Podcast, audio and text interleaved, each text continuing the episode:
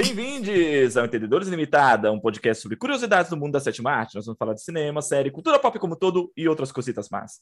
Eu sou Léo Portugal e eu quero a Jenny Campbell subindo no Oscar para premiação de melhor filme e dizendo: Não, não, gente, tá errado. Drive My Car, Oscar é de vocês. Eu sou o Arthur Sherman e desde já eu faço campanha para Batman não ser indicado para ano que vem.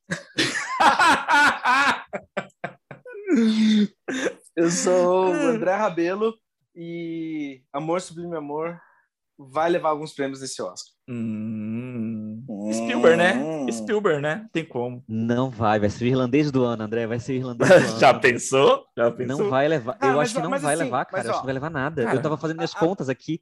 Eu acho ó, que não leva nada. Ó, mas abrindo o podcast sobre, a- sobre o Oscar, tipo assim, no decorrer Uhum. dos anos, o, o tempo é o melhor juiz de todo e qualquer filme. E o tempo vai dizer quão relevante é aquela obra pro Não, eu cinema concordo. geral e pra humanidade. E daí, tipo assim, cara, irlandês não levou nada. Mas é um filme que quanto mais passa o tempo, mais cresce. E eu acho que. Tá, ok, se. Eu fico puto, vou achar horrível do, do West Side Story não levar nenhum prêmio, mas. Foda-se, eu acho que vai permanecer. Não vai levar. Nossa senhora! Eu só chego com as notícias ruins do Oscar pro André, né? Nossa, o Arthur é horrível! Ele não tá em, em- entre os, os favoritos, né? Nenhuma indicação. É, em nenhuma. Mas vamos lá, Nenhuma. gente. É, como você já deve estar ouvindo aí, a gente vai falar de Oscar 2022 e hoje tem bolão do Oscar 2022, né? A gente vai fazer nosso bolão aqui no nosso esqueminha. A gente vai fazer uma aposta única nas categorias menores e nas categorias maiores a gente vai fazer a premiação é, com é, é, é, é, aposta única, 5 pontos. Aposta única com runner-up, 3 e 2 pontos. Queridinha, você nem devia estar aqui. Se você acha que não vai ganhar, mas ganha, você perde um ponto. Né? E é, o Oscar 2022, para quem não sabe, vai acontecer no dia é, 27 de março, né? É, e está bem próximo já. E algumas, algumas é, curiosidades sobre o Oscar desse ano, né? O Oscar, mais uma vez, ele vai ser apresentado por vários hosts, né? Vão ter vários apresentadores, vão ter vários anfitriões. As indicações foram anunciadas dia 8 de fevereiro, né? Pela, pelos atores Trace Ellie Ross e Leslie Jordan. E a gente tem algumas coisas é, importantes a ser falado sobre o Oscar desse ano. Quais são as coisas importantes a ser falado do Oscar desse ano? Vamos lá. É, a primeira é que The Power of the Dog ele se tornou o primeiro filme na história dirigido por uma mulher a receber mais de 10 indicações ao Oscar. É, a Jane Campion, por sinal, ela é a primeira mulher da história a ser indicada duas vezes ao Oscar de melhor direção, né? Outras coisas importantes sobre o Oscar desse ano é que Coda é o primeiro filme da Apple Originals estrelando, e é, é um filme estrelado por um elenco pred- predominantemente surdo em papéis principais a ser indicado melhor filme. E no elenco, Troy Kotsur é o primeiro ator do sexo masculino a ser indicado para um prêmio na atuação, que é deficiente físico, que é surdo, no caso. E ele é o segundo ator surdo a ser indicado ao Oscar. Porque, para quem não sabe, a Marlene Matlin, é, que faz a esposa dele no filme Coda, né? Ela já ela ganhou um Oscar de melhor atriz por Filhos do Silêncio, em 1980 e pouco, década de 80, não vou saber o ano exato. Mas ela fez Filhos do Silêncio, que é um filme com William Hurt e ela, e a Piper Laurie. Era meu- né? Foi atriz coadjuvante? Não, atriz, Melhor melhor atriz? atriz ela Melhor ganhou. atriz? Inclusive, a- além dela ser a única atriz surda até agora, de- o único ator, né, no geral, surdo a ter ganho um Oscar até hoje, ela é a vencedora mais jovem do Oscar de melhor atriz. É, então, continuando aqui sobre as curiosidades, né? é, Drive My Car é o primeiro filme japonês a ser indicado ao Oscar de melhor filme, Uhum. e o Ryuzuki Hamaguchi é o terceiro diretor indicado, do Japão indicado para melhor diretor. Flea fez história porque é o primeiro filme a ser indicado na categoria de melhor animação, melhor filme de estrangeiro e melhor documentário, né? E o Uhum. Kenneth Branagh, ele se tornou o primeiro indivíduo a ser indicado a sete categorias diferentes, né? Porque esse ano ele foi indicado a melhor filme e melhor roteiro original por Belfast, e ele já tinha sido indicado a melhor direção, ele já tinha sido indicado a melhor ator, melhor ator coadjuvante, é, melhor curta, se não me engano, né?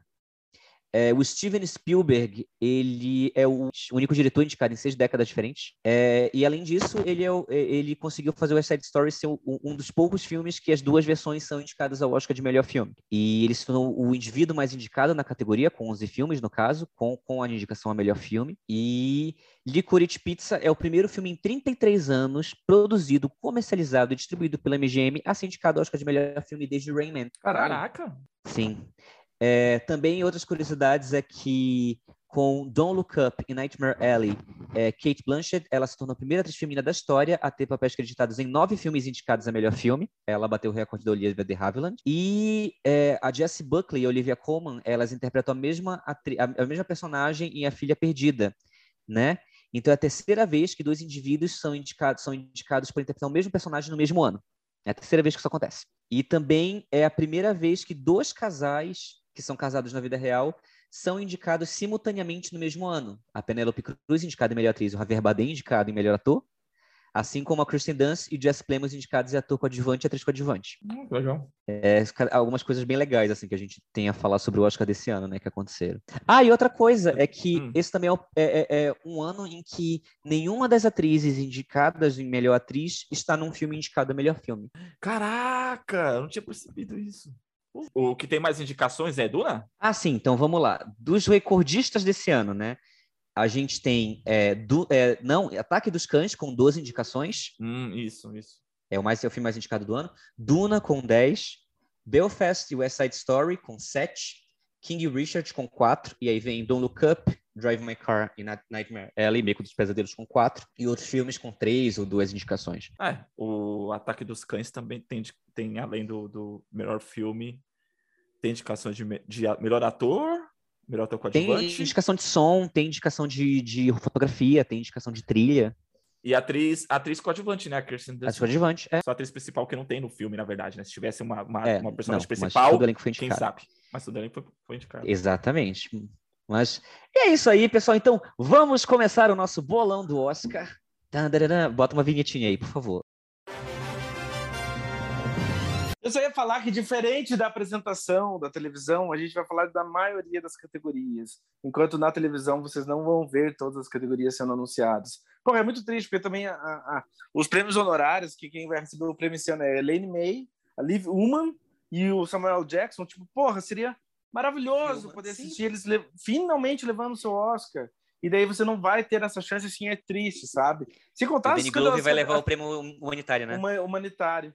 E daí, tipo assim, pô, nas uhum. categorias técnicas, cara, digamos assim, de muitas maneiras é o auge do profissional, na carreira dele. Porra, é um momento, é, é, são momentos políticos acontecendo, é importante. Mas não, não vai, você não vai assistir. É, é, é, é, é foda isso aí, porque assim, essa galera da, da, da, categorias mais técnicas, eles já não têm espaço na mídia. Tipo, você não vê muitos programas falando dessas, dessas das pessoas, das pessoas, né? Uhum, e, aí, e aí seria, seria a visibilidade que tem na premiação, os caras vão lá e cortam, mano.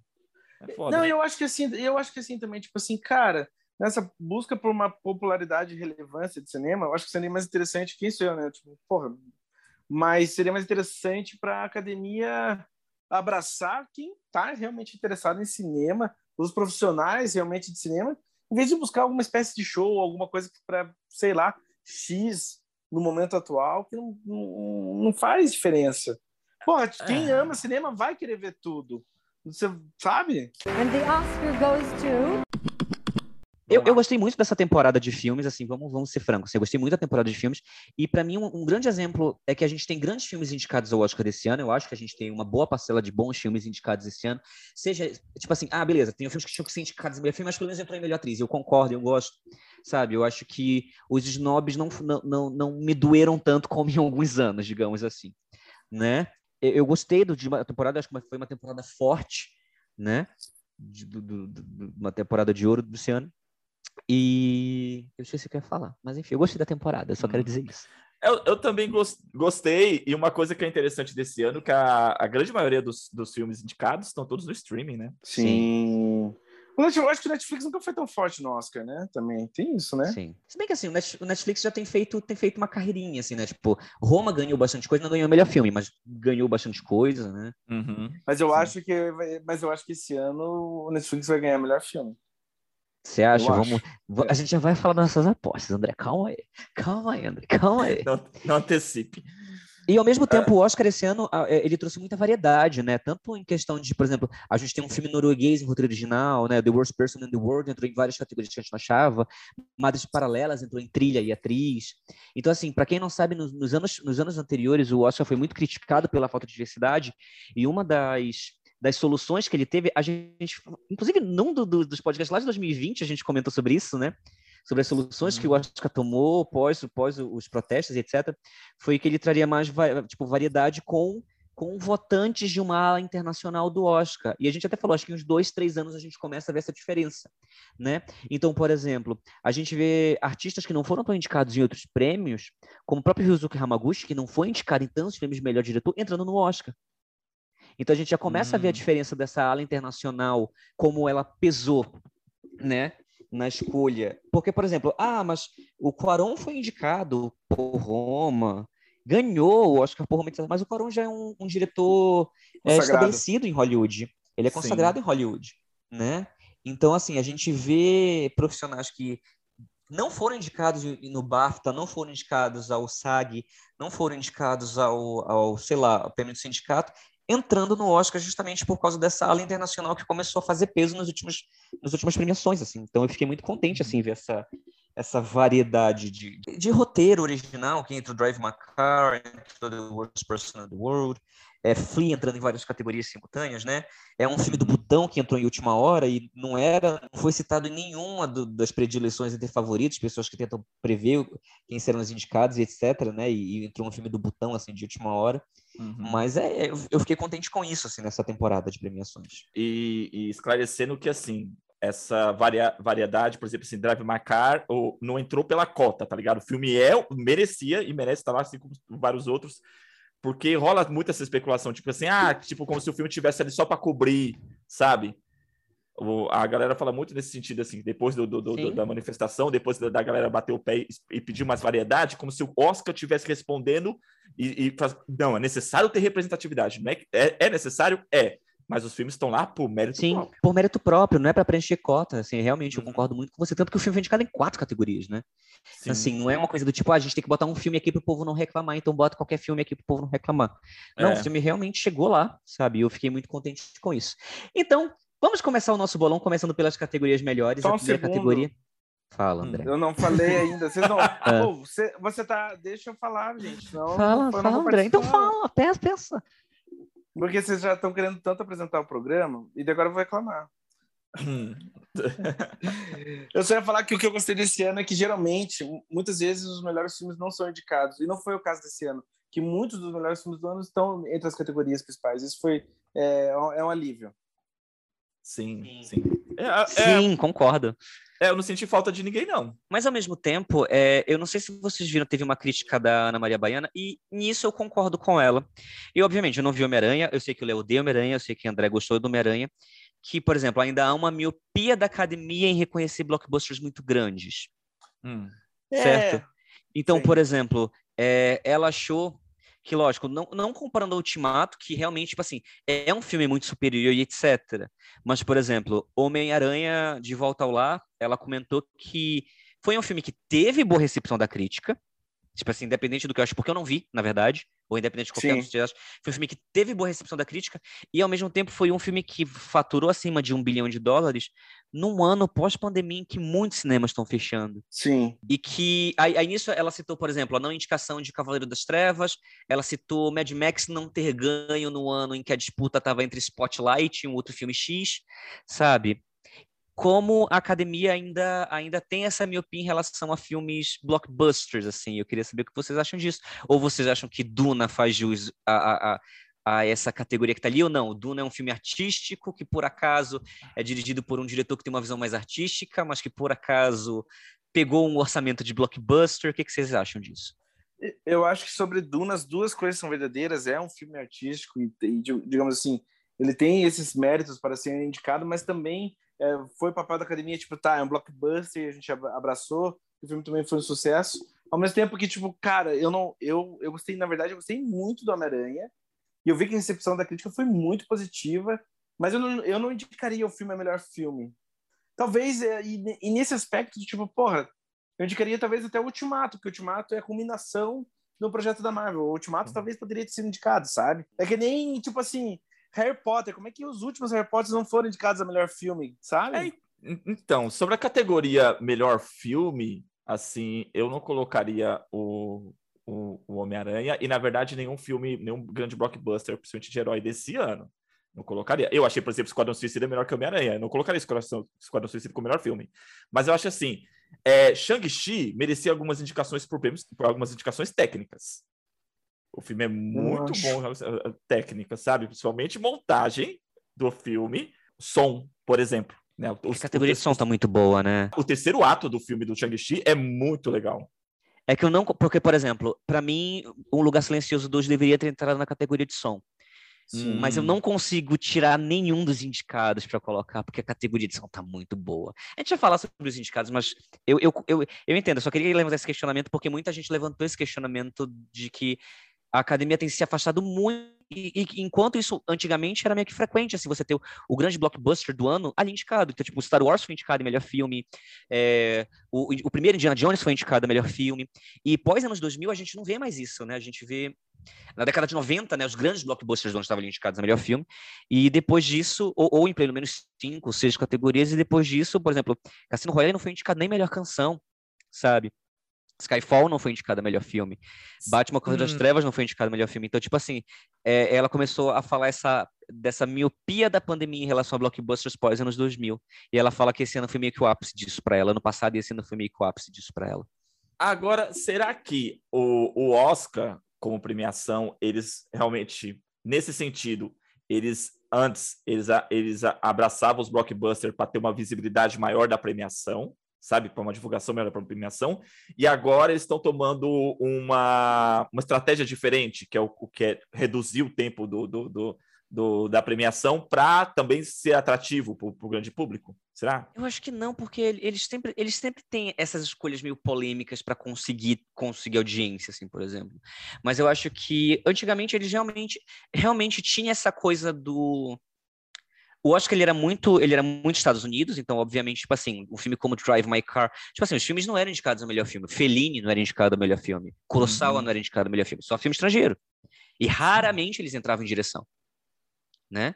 Então, uhum. assim, existia, existia esse barrismo de, de filme americano, então os blockbusters iam entrar nessa, nessa nesse barrismo, porque. E, e filmes independentes pré-Tarantino, pré-década de 90, pré-Tarantino por Thomas Anderson, pré-Irmãos Coen, eles eram muito pouco divulgados, era muito difícil chegar lá no Oscar, né? Então eu acho que havia também essa visibilidade maior em campanha. E pós anos 2000, onde o próprio espectador começou a consumir um realismo um pouco maior, eu acho que começou a, a, própria distribuidora e as campanhas em si começaram a guardar esses filmes para a janela do Oscar, esses filmes que têm um, realismo maior, né? Se a gente hum. vê do tipo um musical, do tipo Os Miseráveis, ele tenta ser muito mais realista, entre aspas, do que um Mulan Rouge da vida, porque as pessoas começaram a consumir cinema de arte, começaram, na verdade, a, a, a comparar cinema de arte que merece premiação com realismo, e nem sempre é assim, uhum. né? Sim. Então, Podemos começar o nosso bolão, gente? Podemos, André? Pode agora? Podemos, André. então vamos começar nosso bolão. Vinhetinha!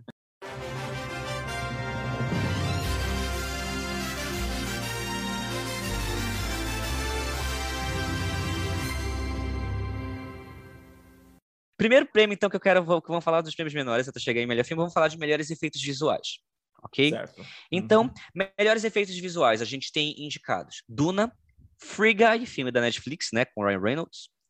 É, 007, Sem Tempo Irmão. Shang-Chi e Homem-Aranha Não Tem Metrô, para voltar para casa. Então, assim, é, qual, qual dos cinco vocês acham que vai ganhar? Abre os trabalhos, André. Eu acho que quem vai ganhar vai ser Duna. Porque eu, e, eu, e o motivo que eu acho que vai ganhar Duna é que eu acho que Duna é o que mais se propõe a juntar os efeitos plásticos com os efeitos digitais e faz isso de uma maneira brilhante, assim, que, porra, é muito Mas é aposta única ou você coloca, quer colocar uma segunda aposta para tentar conseguir É minha aposta ponto? única. Minha aposta única. Tá. Duna também é minha aposta única. Uh, apesar de não querer que Duna ganhasse, mas eu acho que Duna vai ganhar. Acaba sendo minha, minha aposta única. Quem você queria que ganhasse? Shang-Chi. Shang-Chi? Eu gostei dos efeitos. Eu gostei, gostei muito dos efeitos visuais do Shang-Chi. Gostei, mas eu não acho que se compara. Não, não acho que se compara. Eu acho que Duna vai ganhar mesmo. Gente, eu, eu acho, que Duna vai ganhar mesmo. Feio, eu acho até feio o final do Shang-Chi, assim, dos efeitos visuais, sabe? Aquele dragão, Sério? assim, tudo cinza. Uhum. Cara, eu gostei muito. Eu gostei muito do, do, do, do, do terceiro ato, assim. A lance da água, a forma como é trabalhada o dragão e a, e a, e a água, assim. E toda aquela, aí, todo aquele cenário, todo aquele cenário. É, porque vai ganhar, não tenho dúvida. É gente, única. gente, já Shahai Hulud. Andar na minhoca, pá! Sim. Duna você só vê a areia Então- voando. Ah, não. Ai, André. Você... Ai, Léo, você vai apanhar aqui hoje, tô vendo aqui. Olha, não, não vem me encher saco hoje, não. Não tô bem. Vamos lá. Não, Então- eu gostei de Duna, caralho. Eu gostei muito de Duna. Não, mas os- os efeitos são perfeitos, meu Deus do céu. Sim, sim, eu cena- concordo. Eu vi ontem, né? É, Hum. é, Eu vi ontem, né, Duna. Pra... Hoje, no caso, a gente tá gravando esse podcast no dia 10 de março, né? Então, assim, eu achei Duna, meu Deus do céu, perfeito, perfeito, perfeito. Assim, eu gostei muito. Não, é perfeito o filme, mas os efeitos perfeitos, né? Sim, sim. Então, temos três apostas únicas de Duna em efeitos especiais dos três, dos três participantes desse podcast. Fechou? Fechou. Fechou. Ótimo, tá anotado aqui. Próxima categoria, figurino. Entre os indicados, nós temos Cruella, figurina de Jane Bevan, Cyrano, Duna, Nightmare Alley, Beco dos Pesadelos e Amor Sublime Amor, West Side Story. No meu, meu voto, Cruella. Eu não assisti, eu... não, eu não assisti Amor Sublime Amor ainda, mas eu peguei e comecei a ver os vídeos que saiu, o trailer e tal, porque eu tava vendo em relação a essa categoria, mas acho que Cruella, figurino, arrebenta. Pois eu acho que Duna vai ganhar melhor figurino também. E é minha aposta única. E, é Quero uma minha... galera com máscara no queixo no meio da areia. Vai. e assim, é Posso minha fazer- aposta única. Não vou apostar com Runner Up, é minha aposta única. Então, Sua- vou- eu sua vou- aposta única, Cruella também, Léo? Ah, eu vou contra você só pra ver se eu tiro o ponto seu. Eu vou contra vou Cruella, 100% Cruella. Aposta única sem Runner Up. André. Eu quero fazer, eu quero fazer duas apostas: Cruella e Runner Up e Amor Sublime Amor. Eu queria que ganhasse Amor Sublime Amor. Para quem não entendeu como funciona o nosso esquema de votação, é assim, gente. Se a gente fizer uma aposta única, a gente ganha cinco pontos. Se a gente fazer uma aposta com runner-up, é três pontos se eu acertar, dois pontos se eu acertar pelo runner-up. Então, tem riscos envolvidos aqui. Tem riscos envolvidos aqui. Eu acho que Amor Sublime Amor tem mais chance que Duna. Eu acho que tecnicamente, de- de- digamos assim, tanto figurino, direção, é, produção de arte, porra, fotografia, é, ao, ao redor de Amor Sublime Amor, eu acho tudo muito impecável. Eu acho, eu fiquei apaixonado pelo filme. Eu acho que tá num nível muito elevado, assim. Não que Duna eu não também acho muito esteja, bonito, Duna, só que eu acho Duna, assim. Duna também está, mas é que é clássico de certa forma, sabe? É um clássico de certa forma muito forte. Hum. Faz sentido o que eu tô falando, entende o que eu quero dizer, assim? Não, eu não entendi. Explica um pouquinho, André. Eu não- Eu não entendi. O, o conceito de clássico se classificaria para a questão da indicação do figurino. Eu, eu quero dizer que, tipo assim, eu quero dizer que a, o filme tem uma abordagem clássica, é uma grande produção, com, digamos assim, com uma, uma grande parte artística, uma grande produção artística, é, e é clássico no sentido de um grande diretor, tudo é muito forte, entendeu? Até, Hum. o, até a história é um clássico, assim, a abordagem ao redor do filme é muito clássica, mas a execução talvez até seja nova, porque tudo é atualizado dentro do filme. Mas, porra, eu acho que eu acho que é uma atualização perfeita do. Entendeu? Tudo no filme é muito, digamos assim, dentro dos moldes da academia. Ele é até um blockbuster mais clássico, porque ele, tipo, pô, é a reinterpretação de uma grande história lá do passado. Eu concordo, mas assim, eu não acho que os figurinos são um ponto alto do filme. Porra, sério? Eu não acho. Eu acho assim, eu, eu gosto muito. Eu, eu, acho, eu, acho, eu acho o figurino lindo. Mas eu acho que tem coisas que saltam mais aos olhos além do figurino. Só que, lógico, o filme é muito coeso entre si. Só que, se- só que assim, eu vou justificar porque eu acho que Duna vai ganhar. Posso justificar? Claro. Porque é o seguinte: primeiro que a Jane Bevan ela ganhou um Oscar recentemente por Mad Max. Então não acho que vão dar um Oscar, outro Oscar para ela agora por causa de Cruella. Outra coisa é que a academia, como quem vota na questão de figurino é uma coisa mais técnica, eles tendem a premiar figurinos que saem um pouco mais do óbvio. Então, por exemplo, é, se você pegar Mad Max ganhou figurino, é, Pantera Negra ganhou o Oscar de melhor figurino, sabe? O Duna se torna favorito. assim. E, e- então eu acho que Duna tem uma dentro dessa lógica da academia, eu acho que Duna tem mais chance de ganhar de figurino agora. Para mim os dois melhores figurinos do ano são Duna e Cruella, eu concordo. Mas a academia ela não tem uma uma propensão a premiar figurinos muito high fashion, Ah, alta moda, como o Diabo Veste Prada, como os Delírios de Consumo de Beck Bloom, que é muito alta moda, e a academia ela não tende a premiar alta moda. Ou ela geralmente premia é, coisas mais clássicas, e aí dentro desse negócio, eu acho que os dois, os, os dois maiores chances de ganhar o Oscar desse ano, se eu fosse apostar em Runner Up, eu apostaria em Beco do Pesadelo. hum. Pra mim, se Duna vai perder o Oscar, é pra Beco do Pesadelo. Mas eu não acho que Cruella vai ganhar, por mais que eu ache um dos melhores trabalhos do ano ao lado de Duna. E eu acho que Duna, além do melhor trabalho do ano em questão de figurino, é o, o, trabalho mais fora da caixinha, como o Oscar tende a premiar nos últimos anos. Por isso eu acho que minha aposta única é Duna. Uma boa Entendi. aposta. É, faz sentido. Você quase me convenceu a mudar, mas eu não vou mudar, não. Eu vou apostar no Oscar não, diferente. Não mais, agora não Oscar pode diferentão. Mais. Eu vou apostar no Oscar diferentão 2022. Então, vamos lá. O próximo categoria, maquiagem. Maquiagem e cabelo. E Batman. os indicados são Coming to America, Cruella, Duna, Os Olhos de, é, Os Olhos de Tammy Faye, The Eyes of Tammy Faye e Kazaguchi. Eu aposto em aposta única em Duna. Eu faço minha aposta única em Duna também. Eu acho que Duna vai ser o Mad Max do ano. Tomara. Cara, eu ouvi muito é, coisa positiva dentro desse, desse aspecto de, de maquiagem pro Olhos de Danny Faye. Eu odeio a maquiagem da Jessica Chastain no filme. Mas só que assim, o Oscar tende a premiar essas, essas maquiagens mais realistas, né? Acho que a minha aposta vai ser Duna também. Aposta única, todo mundo? Não, a minha vai ser a seguinte: vai ser Duna e Running Up o, o Olhos de Danny Faye. Porque se, se Duna não ganhar, eu corro a chance de tirar dois, dois pontinhos de vocês aí. Exatamente. A gente leva zero e se leva dois. Então, Uhum. eu apostaria talvez o Tammy Faye ou até Casa Gucci, porque assim, o Oscar tende a premiar essas maquiagens menos fantasiosas, né? A gente vê que Bombshell ganhou, que a Dama de Ferro ganhou em cima de Harry Potter e em cima de Star Wars, Star Trek, né? Então, a academia tende a premiar maquiagens mais reais, né? Vamos botar por que reais que- aí, entre aspas. Por que, que o Príncipe de Nova York tá nessa categoria? Tipo, é, é o Ed Murphy fazendo cinco personagens novos? Sim, sim, sim, É. lógico. Ele, Eu não vi o filme, então é, Eu também não. deve ser ele também não. fazendo vários personagens que nem nos filmes antigos dele, né? Uhum. Sempre, sempre. Então, então vamos lá. Próxima categoria, categoria de melhor som. E os indicados são Belfast, Duna, é, No Time to Die, O Ataque dos Cães e Amor Sublime Amor.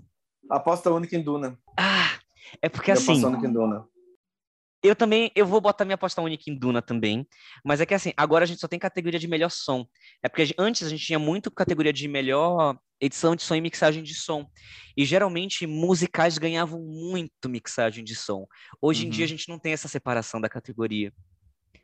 Se houvesse essa separação da, da- da categoria, eu votaria edição de som Duna, mixagem de som West Side Story. Mas como não tem essa categoria, meu- minha aposta única vai ser em Duna. A minha aposta única também em Duna. Foi uma coisa que eu comentei com a, com a galera, a relevância de assistir Duna no cinema. É um, dos, é um dos grandes destaques do filme, nossa. Sim, sim. O som do filme é espetacular, você tá louco. Certo. Então temos três apostas únicas em Duna. Isso, nossa, Duna vai levar cinco, seis, sete Oscars de acordo com a gente, né? É, Quer técnico. dizer, de acordo com eu, né? mesmo. Porque vocês votaram no, no Cruella, né? É. Continuando, então. É, a gente já fez efeitos, figurinos, maquiagem, som. Ei, mas só uma coisa. cair? Sabe por que que eu acho que Cruella vai levar a figurina? Porque a academia tende a ser óbvia, assim. É tipo, ah, ela é uma estilista, vestidos, uh, de Cruella.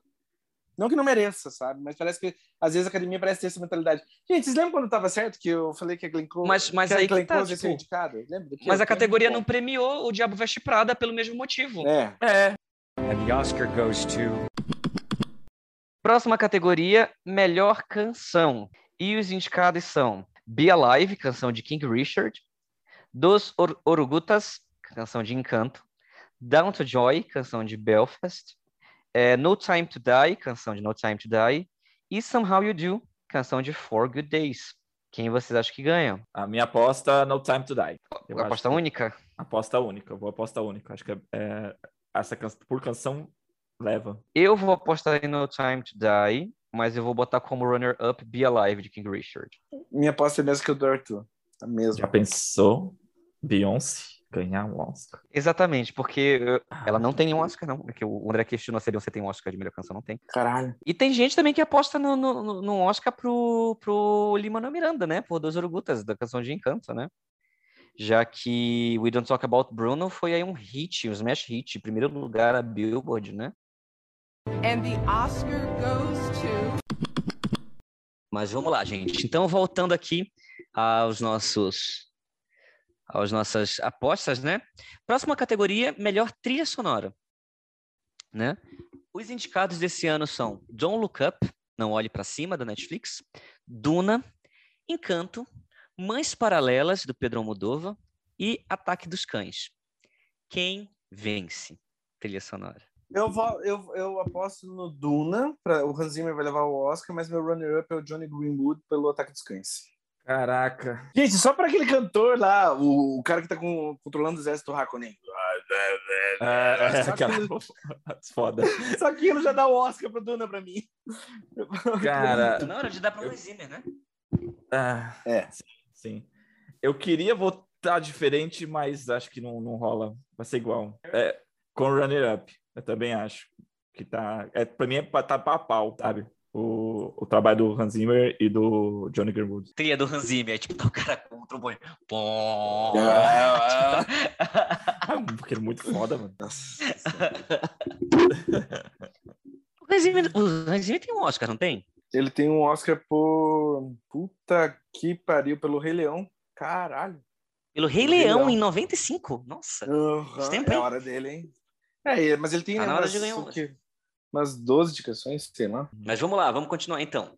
Oscar de melhor edição. Os indicados são Não Olhe Pra Cima, Duna, King Richard, O Ataque dos Cães e Tic Tic Boom. Uma das poucas categorias, além de melhor ator, que Boom conseguiu entrar. Quem faz apostas? Eu vou fazer minha aposta única em Duna. Eu, acho que, eu achei uma categoria bem fraca, pra ser franco. Cara, eu vou, eu vou votar no Tic Tic Boom só pra ele não ficar nos, é, perdido no rolê, tá ligado? Porque também acho que vai ser Duna, mas eu, eu vou, eu vou apostar em Tic Tic Boom. Porque se, se Duna não tivesse nessa categoria, é realmente ficou. É Sem muito fraco. runner-up, Léo? É muito fraco, cara. Essa, essa categoria ficou realmente muito Sem runner-up, Léo? Aposta única em Tic Tic Boom? Tic Tic Boom e, e eu deixar o runner-up e o Duna. Vou fazer assim. E não tem, não tem. A gente não vai votar, né? Tipo assim, se ganhar, mata um, né? Ou não deve ganhar. Na- só nas categorias principais, nas que aí a gente perde um ponto nas principais. Tá, aí, mas, aí fica, fica mais interessante a, a, a, a, a soma dos pontos no final. Mas só que Uhum. assim, é, eu não entendo por que, por exemplo, Amor Sublime Amor não entrou nessa categoria. Pois é. Ah, é? A edição é boa? Eu não assisti. A edição é boa? A edição é Não, incrível! A edição é é maravilhoso. incrível! É o Spielberg que assina? Não, a edição não. Não lembro quem assinou a edição, mas a edição é incrível. Eu voto no Duna e Runner Up Ataque dos Cães. Que eu acho que Ataque... Bom, mas vai lá, deixa assim. And the Oscar goes to Então é isso aí, gente. Estamos aqui com o nosso bolão do Oscar. É, Direção de arte, próxima categoria. E os indicados são Duna, Beco do Pesadelo, Ataque dos Cães, A Tragédia de Macbeth e Amor Sublime Amor. Eu, minha aposta única vai ser em o Janusz Kaminski por West Side Story, porque eu acho que nenhum, nenhuma fotografia é tão ativa, de certa forma, ou tão brilhante. Pô, tem uns planos que me quebra a cabeça no West Side É Story. direção de arte, André. É direção Ah, de arte. André. Então, elimina, esse, Direção de arte. elimina esses 45 segundos que eu falei agora. Direção de arte, André. Calma. Vou fazer aposta única em Duna. É, Já, eu já falei que- o meu, aposta única em Duna. é, eu não queria, mas, porra, vai ser Duna, cara. eu não queria, mas vai ser Duna. Vocês acham mesmo que Duna vai Duna levar tantos vai- prêmios assim? Ah, cara. Eu acho. Entre os indicados, acho que não tem nem comparação, meu. Principalmente uma categoria como essa. De novo, eu- se, se, se existe alguém aqui em direção de arte que podia bater de frente, eu acho que seria Beco do Pesadelo, mas eu acho que Beco do, Pe- Be- Beco do Pesadelo chegou sem força no Oscar. Até porque todos os filmes do, do Guilherme Del Toro são, são brilhantemente, assim, a direção de arte é sempre brilhante. É a mesma diretora de arte de Fórmula d'Água? Não, né? Não é, não é a mesma pessoa. Deve ser, será que não? Tamara. Dever, Talvez seja, Dever- eu acho que é. Deverão. Que, Deixa que ela, Fórmula aqui. d'Água também teve indicação, né? Nessa categoria. Ganhou. Ela não trabalhou no Shape of Water, ela não. Não? Ah. Foi ela não? Não, não. Eu voto em Duna e como runner-up o Beco do Pesadelo. A sua aposta única, Léo? A minha aposta é única. All in. Beco. Quer justificar, André, porque você acha que o Beco do Pesadelo pode ter Você chance? explicou melhor do que ninguém. É, todo, é, toda direção de arte no cinema do Guilherme Del Toro é um espetáculo à parte. Assim. É sempre um dos grandes destaques das obras dele e, é premiada como tal. E o do Beco do Pesadelo não é diferente. Tipo, nossa, o filme é... é- Eu confesso pra vocês que, tipo, grande parte do filme é o que mais me tomava, assim. O que era mais especial pra mim na obra, assim, era é o mundo que ele tava construindo. Ó, eu vou, eu vou confessar que no começo do filme eu não tive essa sensação. Para para mim não parecia um filme, não não consegui comparar com outro filme do Del Toro no começo. Uhum. Acho que do segundo ato em diante assim, aí ficou bem mais parecido. Mas eu discordo com você, porque pra mim, o primeiro ato do filme é, dá pra ver tipo, uma grande paixão do Del Toro, o mundo do circo e tudo mais, sabe? Não, sim, mas eu digo assim, é, nessa- nesse, nesse aspecto, sabe, direção de arte, assim, até fotografia mesmo, assim, Tipo, eu pensei, puta, Del Toro tá experimentando coisa nova, foi a sensação que eu tive. Porque eu não consegui Sim. comparar isso com outros filmes dele, entendeu? Ok, gente. Então temos nossas apostas de direção de arte. Próxima categoria: fotografia. Fotografia. Vai, André, agora você pode falar o que você estava falando do- dos 45 segundos que foram cortados. Eu vai. acho que o Janos Kaminski vai levar a fotografia. Minha aposta é ele com o Greg, o Greg Fraser como runner-up.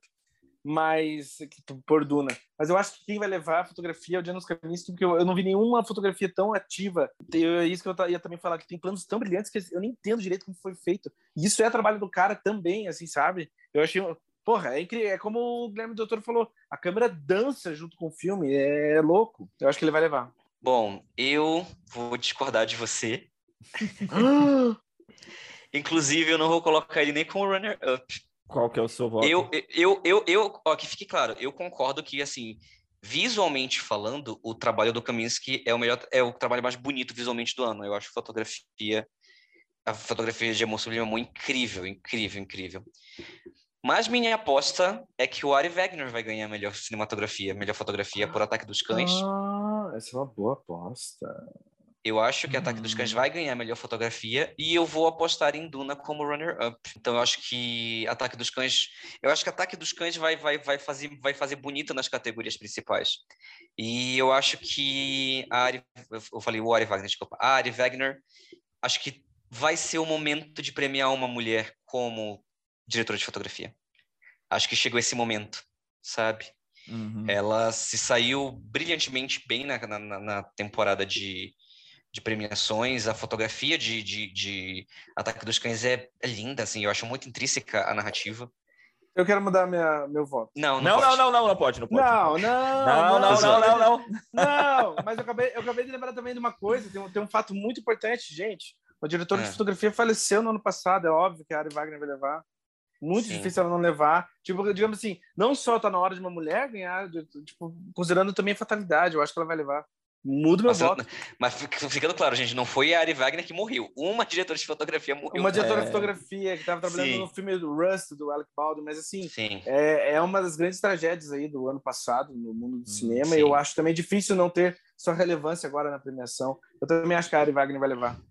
Então você acha que Ataque dos Cães leva? Você quer botar o Homo Sublime como runner-up? Acho que não, tira o Kaminsky, mas assim, visual. Mas é aposta única? É, é aposta única. Eu acho que agora. Porque eu ainda aposto Duna como runner-up, não sei. Não, eu não acho que o Greg Fraser vai levar. Eu tô colocando a Ari Wagner como aposta única. E você, Léo, quem você acha que vence?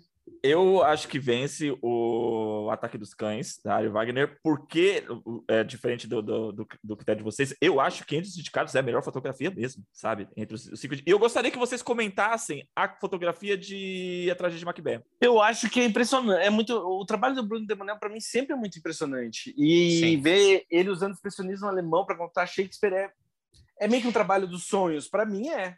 Sabe? Hum. Tá, o que eu acho, assim, real, eu acho que a, a, a categoria de fotografia esse ano talvez seja a melhor categoria, assim, porque a gente tem cinco categorias, a gente tem cinco trabalhos muito únicos e muito perfeitamente executados. Então, por exemplo, Duna é um trabalho de fotografia, é, é, eu acho perfeito no que se propõe, assim, a fotografia do filme cria um universo completamente novo, né, e, e causa todas as sensações que tem que causar. Eu acho o trabalho do Greg Fraser um trabalho de gênio. O trabalho do Dan Lauston em Beco do Pesadelo, idem, eu acho que tá juiz em qualquer trabalho de fotografia de qualquer filme do, do, do, do, do Del Toro e vende essa natureza gótica e etc que o filme vende. Uhum. O Ataque dos Cães, é, eu acho a fotografia da Ari Wegner perfeita, econômica, bonita visualmente, e Uhum. a escolha de planos eu também. Mas eu- o que eu acho que, que, que traz uma, um diferencial para o trabalho da Ari Wegner é a escolha de planos que, que ela, ela coloca, assim. Até os planos estáticos dela são muito únicos, assim. O plano do, do couro esticado, o plano Isso. que- Uhum. que mostra a virilha do, do, do Benedict Cumberbatch, até planos mais longos, como aquele plano que passa num campo, tudo é muito bem executado e muito bonito visualmente, né, o trabalho da Ari Wegner. É o trabalho do Bruno em, em A Tragédia de Macbeth é, é é o trabalho mais subversivo do ano, eu acho, ao mesmo tempo que ele faz muitas referências, ele é extremamente subversivo dentro da categoria. E é lindo de assistir o quão o, quão o filme é econômico, quanto ele depende muito da fotografia para funcionar, como narrativa em si. E o Janusz Kaminski, em, em Amor Sublime Amor, ele traz a fotografia mais bonita do ano. E mais ativa, digamos assim, do ano. Porque, como o André falou, a fotografia de Amor Sublime Amor é linda e são uns planos assim que você fala como alguém pensa na genialidade desse plano e como é lindo ver, assim, tipo assim, é uma aula de cinema musical, não de teatro musical, de cinema musical. A, a, a, a, a câmera dança junto com a fotografia e ela cria planos tão absurdamente bonitos que você fica assim, como alguém é genial de pensar. Eu acho que a fotografia mais bonita do ano é, é de Amor Sublime Amor, mas eu acho que as cinco fotografias são muito boas e, e, e Ataque dos Cães faz justo porque eu acho que talvez seja a fotografia mais acertada do ano, talvez não a mais bonita, mas a mais acertada, sabe, para contar uma história. Ainda mais porque é, uma, é, um filme que depende muito de imagem para funcionar.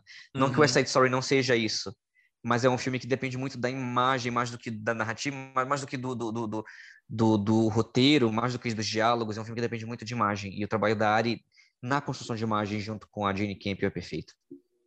Sim, é, é o, o motivo de eu considerar a melhor fotografia do, do- entre os cinco é justamente isso, quanto a, a imagem ajuda a você compreender a história, não tem excessos, sabe? Assim, é, é, é bem, bem precisa, assim, é sensacional.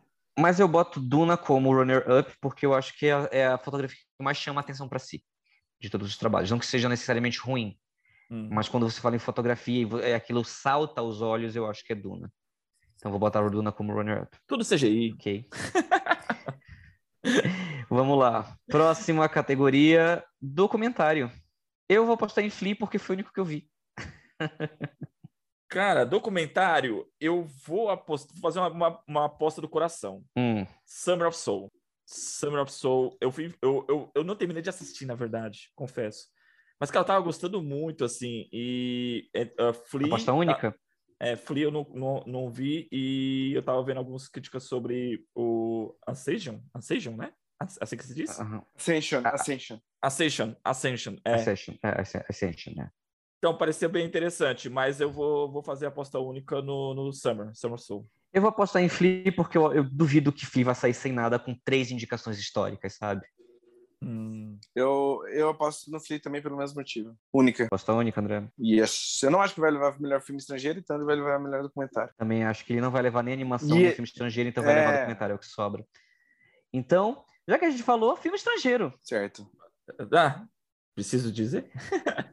Minha aposta Vai. única é Drive My Car. Aposta única Drive My Car também. É, meu, pra mim, é o filme do ano. Drive My Car. Tá, então, três apostas. Vocês querem falar um pouquinho sobre Drive My Car? Eu não vi ainda. Você não viu, André? Cara, Não. Você, você é um pecador. Que Você, pecado. Como, como cinéfilo, você é um pecador. Não foi por falta de, venta- de verdade, eu, eu queria ter visto no cinema. Daí, tipo assim, putz, eu quero ver a melhor versão possível. É só isso. Uhum. Mas, nossa, é o filme que eu mais quero ver. Só Cara, isso. eu- Uhum. Eu vi e, assim, pra mim o filme é lindo do começo ao fim. Eu gostei muito, sabe o aspecto que eu gostei muito no filme? É a sensação de estar lendo um livro, sabe? Porque tem, tem aspectos assim, puta, não vou dar, sem dar spoiler. Tem coisas que não acontecem na cena, mas elas estão lá. Faz você imaginar o que está acontecendo no entorno. É como se você estivesse lendo um livro, sabe? Por exemplo, uma, uma- uma cena entre duas pessoas conversando e você ouve um, um barulho que esse barulho não está no enquadramento. O objeto que está fazendo barulho não está entre eles. E aí, mais à frente, você, você vê de onde vem o objeto, mas você fica pensando, tipo, você, você- a, o filme ele te convida a usar a imaginação, sabe, para ir Uhum. compreendendo a história. É como se estivesse lendo um livro. Eu achei sensacional. Sim, eu, eu comentei um pouco sobre Drive My Car no podcast sobre melhores filmes do ano, então quem quiser ver uma, uma análise mais aprofundada do que eu achei Drive My Car tá lá. Não quero ficar sendo repetitivo, mas é que eu acho Drive My Car também, tipo, a grande obra do ano. E isso que o Léo falou é muito real. Drive My Car, ele é um filme que, como eu falei, Murakami talvez seja atualmente meu escritor favorito. E é muito difícil adaptar Murakami, porque Uhum. tudo é muito interno, tudo é muito poético, é muita digressão e etc. E poucas vezes eu vi um diretor entender tão visualmente essas digressões internas, como o- Léo falou, tá lá, né? E isso. E o Hamaguchi conseguiu traduzir em imagem, né? Todas essas Uhum. digressões e essas coisas internas que estão na escrita do, do, do Murakami. E do Hamaguchi eu falo com o roteirista e diretor, né? E eu gosto como o filme se desenrola e ele tem. Ele é um filme de três horas puramente baseado em diálogos e ele funciona muito. Pra mim, Sim. pelo menos. Eu já vi gente falando que não gostou do filme, que achou o filme chato, longo, arrastado, etc. Eu discordo, eu acho que nada é descartável no filme. E eu amo como o filme usa certas metáforas, assim. É, é- o filme se passa em Hiroshima, né? E é Uhum. muito distante da Hiroshima que a gente imagina, né? Da Hiroshima destruída que a gente imagina de uma bomba atômica, mas a gente, a atmosfera funciona, né? É... Drive My Car é a grande obra do ano. Não quero ficar É. me, me- me repetindo aqui, mas eu acho que é a grande obra do ano. São, três horas de diálogos, mas são diálogos belíssimos, sabe? Assim, no- a, a, a, a introdução, a conversa do- entre dois personagens, assim, no começo do filme, que aquilo ali é sensacional, né? E como aquilo se desenrola na cena seguinte. Cara, é brilhante. Sim. Eu achei brilhante. Mas a gente não falou dos, das, das cinco indicados. Falou? Ah, desculpa, verdade. É, Cinco, quem são os cinco indicados em filme estrangeiro? É Drive My Car, do Japão. É Flea, da Dinamarca. É A Mão de Deus, da Itália. Hand of God, da Netflix, né, que é da Itália. Luana, é, do Butão. Luana Yak in the Classroom, do Butão. E é, The Worst Person in the World, a pior pessoa do mundo, da Noruega. Que, assim, honestamente, é, poderia, assim, dos, desses cinco aqui, eu vi quatro. E esses quatro poderiam ganhar o Oscar de melhor filme, mais do que qualquer filme americano indicado ao Oscar de melhor filme. Hum, qual que, não, qual que não, não ganharia? Não, eu não vi, eu, eu não vi, dos quatro que eu vi. O filme do Ah, dos Butão quatro eu não vi. viu. Ah, tá. É, eu não vi, É, eu não é. vi Luana, Lunana, A Yak in the Classroom. Mas assim, Drive My Car, Flea, é, a, a pior pessoa do mundo. A mão de Deus nem tanto, tá, eu diria assim. Mas esses três, Flea, Drive My Car e, e The Worst Person in the World, pra mim tão, são tão, tão fácil assim, acima de qualquer filme americano indicado a melhor, A impressão, melhor filme. a, a impressão que dá é que se fosse, tipo, né, um, um Oscar justo, quem levaria o melhor filme estrangeiro é a pior pessoa do mundo e melhor filme é Drive My Car, né? Exato, se fosse pra dividir corretamente, sim. É, É, isso que eu ia comentar. Ah, eu gostei de A Mão de Deus, do Paulo Sorrentino, mas eu não colocaria ele nessa como melhor filme, sabe? Pra mim não, não, não levaria ao Oscar de melhor filme, não. Eu, eu, eu não daria pra ele, mas eu acho que ele merecia a indicação. Se, mas assim, se fosse pra tirar alguém, eu não assisti Lunana, então não posso falar, mas eu acho que a Hero devia estar aqui. Foi, foi talvez a maior snob do ano, né, que todo mundo comentou. A Hero Hum. do, do Afgar Asgard. Eu acho que é Afgar Asgard. assim, que é do, do- é, o, é o- é mesmo cara da separação, né? O mesmo diretor de A Que Separação. é uma obra-prima, meu Deus do céu. Não, mas uh, ele é um grande diretor, né? Um dos Então, mestres assim, atualmente. Ashgar Farhad, achei aqui. E ele é diretor de O, é, o Apartamento, de A Separação, de O Passado, e ele lançou esse, esse ano Um Herói, que muita gente achou que ia ser indicado em melhor filme, né? Era um dos favoritos, na verdade. Muita gente não entendeu porque não foi indicado. E é um grande filme. Eu colocaria aqui fácil indicado, e eu colocaria fácil entre os cinco melhores filmes do ano. E Titanic ficou de fora. É, Titanic ficou de fora, Benedetta ficou de fora. Então, assim, eu acho que Titanic e Benedetta também estão entre os melhores filmes do ano e entrariam fácil aqui no- entre os indicados de melhor filme. Assim, eu tiraria fácil metade dos indicados ao Oscar de melhor filme para colocar Titanic, Benedetta, Drive My Car, The Worst Person in the World, sabe? Eu, tira- eu tiraria fácil, sem nem pensar duas vezes. Beleza, próxima categoria? Próxima categoria é filme de animação. Animation. E os indicados são Encanto, Flea, Luca, Raya e o Último Dra- Dragão e Os Mitchells e a Revolução das Máquinas. Eu acho que vai ser unânime. Eu acho que vai ser unânime entre os três aqui, do Mitchell. Tô enganado? Então, está errado. Sério? Sério? Eu- o meu favorito é Os Mitchells, mas eu acho que Encanto vai levar. Acho que Encanto vai levar. Por quê? Eu acho que Encanto vai levar a campanha. Ah, polêmica. A campanha foi muito forte, o filme teve um, um, um, um, um retorno muito grande nos Estados Unidos. A gente vê que assim, só se comenta sobre Encanto nos últimos meses, basicamente, sobre animação. Eu não vejo É. nenhuma animação assim. E, e o nível de, de, de repercussão que Encanto teve foi maior do que qualquer outra animação. The Mitchells passou batido. Mas será por causa do lançamento? O, o, Não, o, o The porque na tem época de, fazer campanha de, campanha de. Como é que é? De lembrança? De é lembrança. É, de lembrança. Mas até quando The Mitchells foi lançado, não teve essa repercussão. Você teve. é, Tipo assim, o boca a boca não foi tão grande como foi Encanto. Sabe? As, tipo assim, Hum. a- as crianças estão assistindo Encanto no repeat.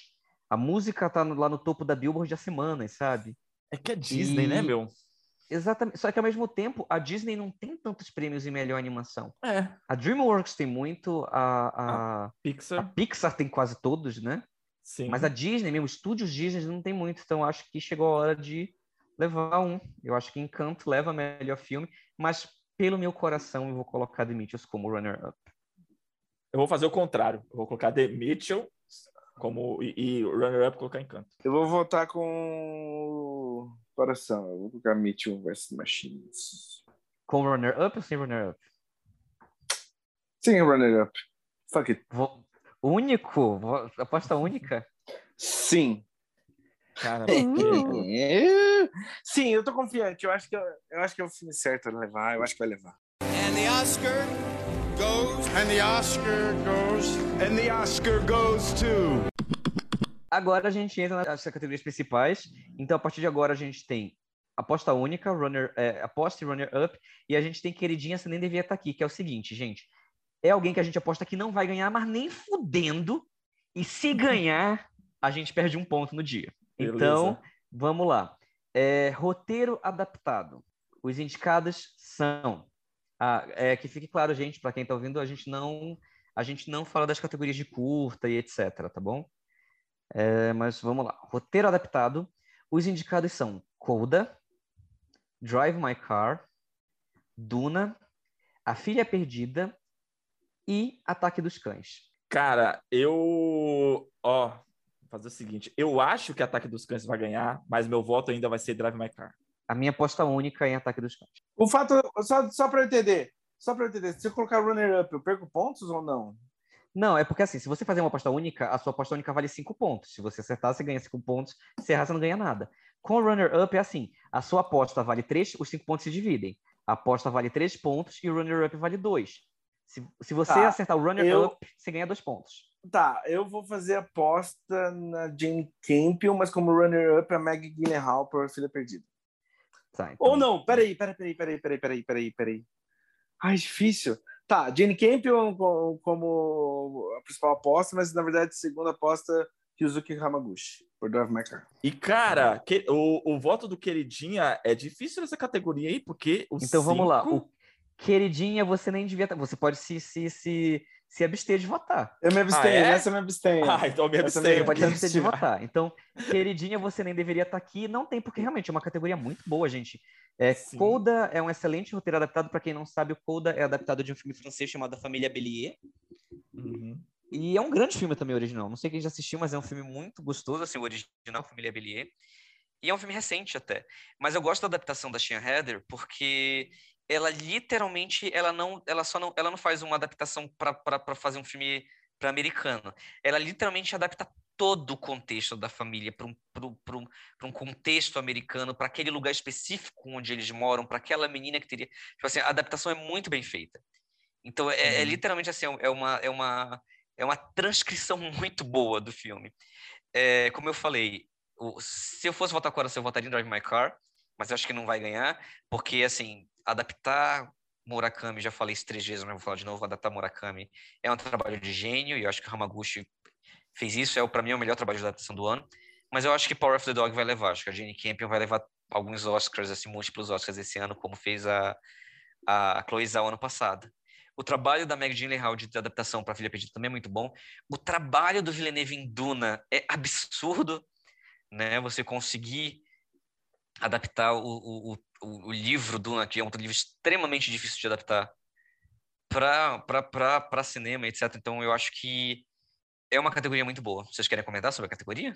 Não. Sem comentários. Não quer. Ai, que horror.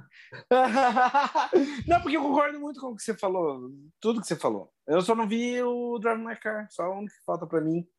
Eu acho, Tá. eu fiquei, eu, eu, eu me perdi na ideia que, tipo assim, putz, na verdade eu tinha esquecido, mas na verdade o Denis tem uma indicação ao Oscar, né, pro roteiro.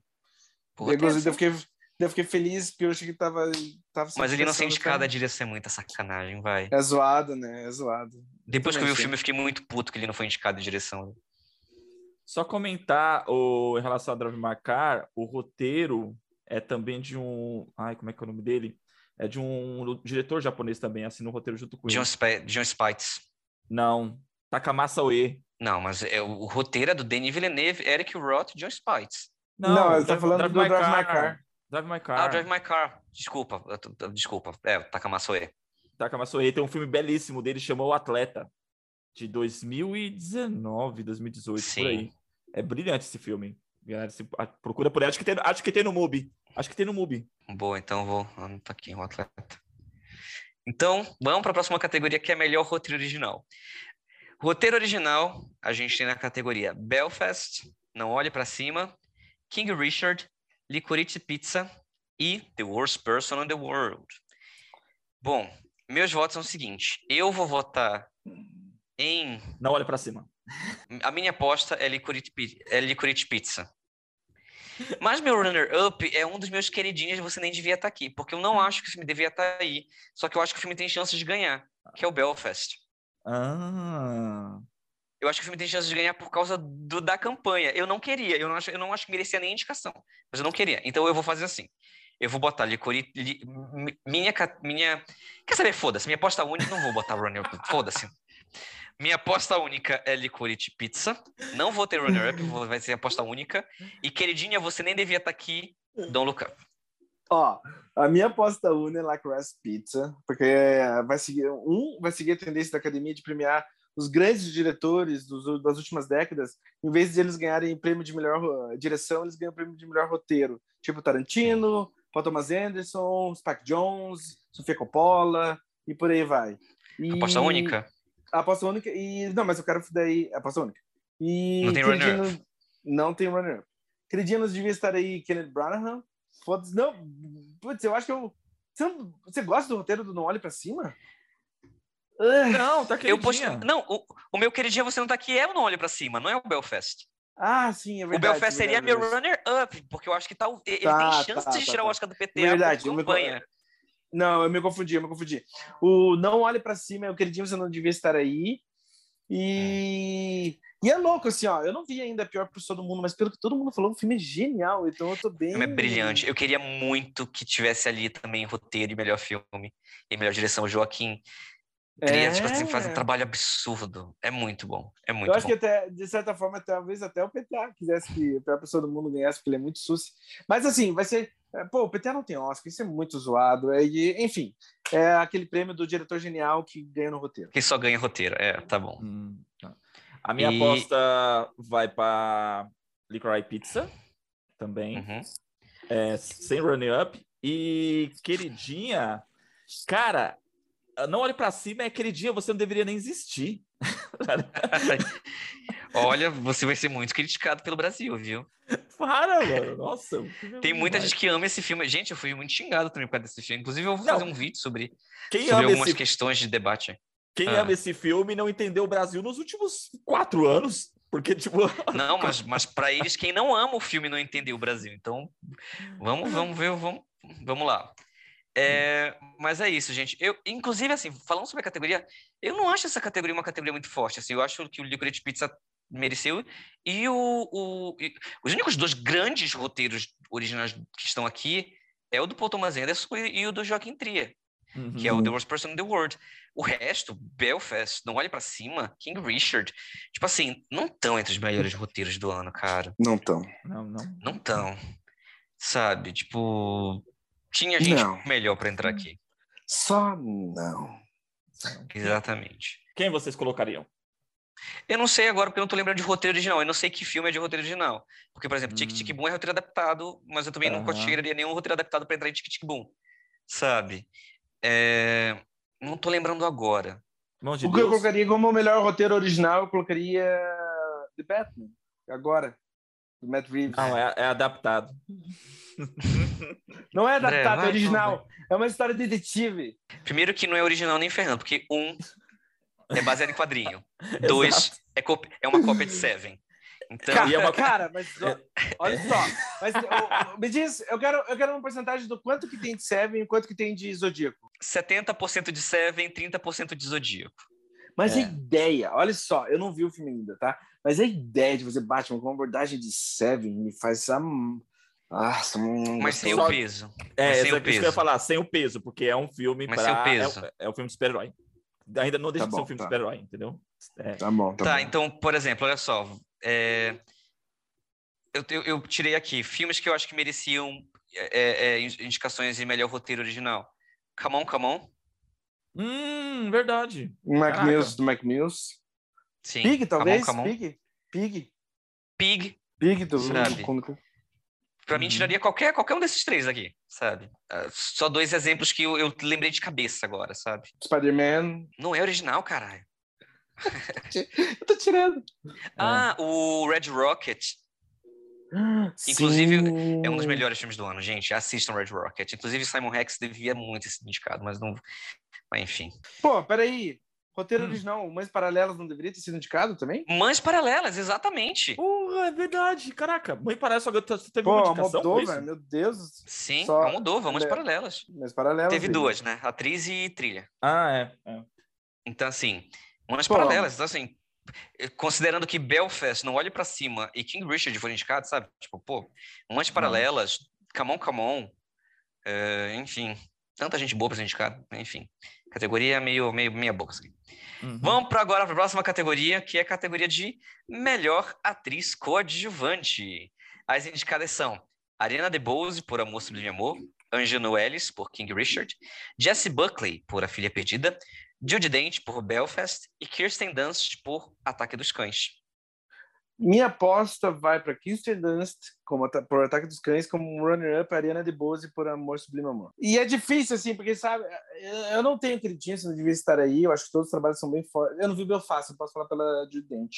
E, mas, mas, assim, eu confesso, tá, que eu tenho, tipo, cara, eu acho a Jessie Buckley um gênio. Eu acho ela um dos melhores, um dos melhores atores aí das últimas décadas. Eu acho que nossa, ela é, é- o trabalho dela é tão forte quanto o da Olivia Colman no filme. Isso é dizer muito, assim, sabe? Considerando também que ela não tem tanto tempo assim de carreira. Eu acho ela um gênio. Mas, enfim, esses, esses são meus votos. Vamos lá, então vamos lá. Meu voto único é na Ariana DeBose, vai ser aposta única em Amor Sublime Amor. Eu acho que ela vai ganhar e eh, eu acho que ela, a essa altura do campeonato, ela não tem concorrência. Eu realmente acho. Mais que eu ame o trabalho da Kristen Dunst em Ataque dos Cães, eu acho que a Ariana DeBose não tem, não tem concorrência. Porque, putz, ela ganhou SEG, cara. Tipo, SEG Sindicato dos Atores, que geralmente vota en- entre seus melhores amigos, entre gente que já é muito estabelecida. E ela é uma desconhecida levar o SEG, sabe? Eu acho que, eu acho que vale comentar, assim, que talvez... Não sei se é justo dizer isso, mas é incrível que a Ariana DeBose... eh, Eu ia falar que a Ariana DeBose faz tudo no, no West Side Story. Tipo assim, meu, ela faz tudo. Parece que ela consegue fazer qualquer Sim. coisa. Porque ela vai para todos os lugares. E ela ainda dança como um fucking... Meu Deus. Minha aposta única é na Ariana DeBose. Eu acho que não só por como ela saiu na temporada de premiações, mas pelo trabalho dela em si. Eu acho que é um trabalho daquele que grita muito pra si, chama muita atenção pra si. Ela é intensa dramaticamente, ela é forte em cena, ela dança e canta. É, tipo assim, aquele tipo de trabalho tipo Catherine Zeta-Jones em Chicago ou Jennifer Hudson em Dreamgirls, sabe? Que o filme é dela toda vez que ela tá na tela e você não consegue olhar pra outra coisa. E, e- considerando que ela literalmente venceu praticamente tudo, inclusive prêmios que não dão pra atores, digamos, mais desconhecidos. Eu tinha conversado com o André, né, que o West Side Story ia sair de mãos vazias. Eu, eu, eu, eu- tinha esquecido desse detalhe que a Ariana DeBose vai ganhar o Oscar de melhor atriz coadjuvante. Então, esse vai ser a premiação de West Side Story na noite. Acho que é a única que vai levar, assim. Hum. E o queridinha, você não devia nem estar aqui, é a Judy Dent em Belfast. Amo Judy Dent. Acho ela uma atriz, acho ela uma lenda viva. Ela é uma das melhores atrizes de todos os tempos. Mas assim, primeiro que um, cara, se era para ser alguém indicado em atriz coadjuvante por Belfast, era a Catriona Balfe, não a Judy Dent. Sabe? Não entendi essa indicação da Judy Dent. Não entendi mesmo, a não ser por ela ser a Judy Dent. É, então, meu, minha aposta, cara, eu cometi o pecado de ainda não ter assistido Amor Sublime Amor, então não sei opinar Uhum. sobre a, sobre a papel, o trabalho da Ariana DeBose, mas entre os que eu assisti, ficaria Kristen Dust Uhum. e o runner-up a, Jess, a Jessie Buckley. Ela tá, ela tá muito bem, minha filha perdida. Alguma Tá. queridinha você nem devia estar aqui? Então, en- eu só assisti as- os dois, né? A Filha Perdida, Ataque dos Cães e o King Richard. Cara, Uhum. A, a, Aljano, como é que é? Aljano Anjano, Ellis? Anja, Anja, Anjano, Anjano Ellis. Anjan, Anjano Ellis. Anjano Ellis. Ela... Cara, eu não sei se eu indicaria ela como melhor atriz coadjuvante, não. Cara, eu não indicaria a, a de Judy Dent, cara. Eu não entendo assim. Assim, Eu não, eu não, mim- assisti também, Belfast. Sim, pra mim deveria ter entrado duas atrizes aqui. Que eu tiraria. Assim, assim, eu tirei. A Jessie Buckley, pra mim, foi uma surpresa muito agradável, porque ela, ela não foi indicada em nenhuma premiação anterior, só que ela apareceu no Oscar. Eu fiquei muito contente. É uma daquelas surpresas, assim, que eu fico tipo, ok, o Oscar quer caos, mas eu tô muito feliz com essa indicação, Hum, né? Foi igual pra mim a indicação da Marina Tavira em Roma, né? hum. Aquela indicação que ninguém esperava e quando veio, tipo, uau, amei que isso aconteceu. Então, mas é, para mim tinham duas atrizes que deviam ter entrado aqui. Uma é a Ruth Negga por, por Passing, filme da Netflix, Uhum. que é uma das mais premiadas do ano.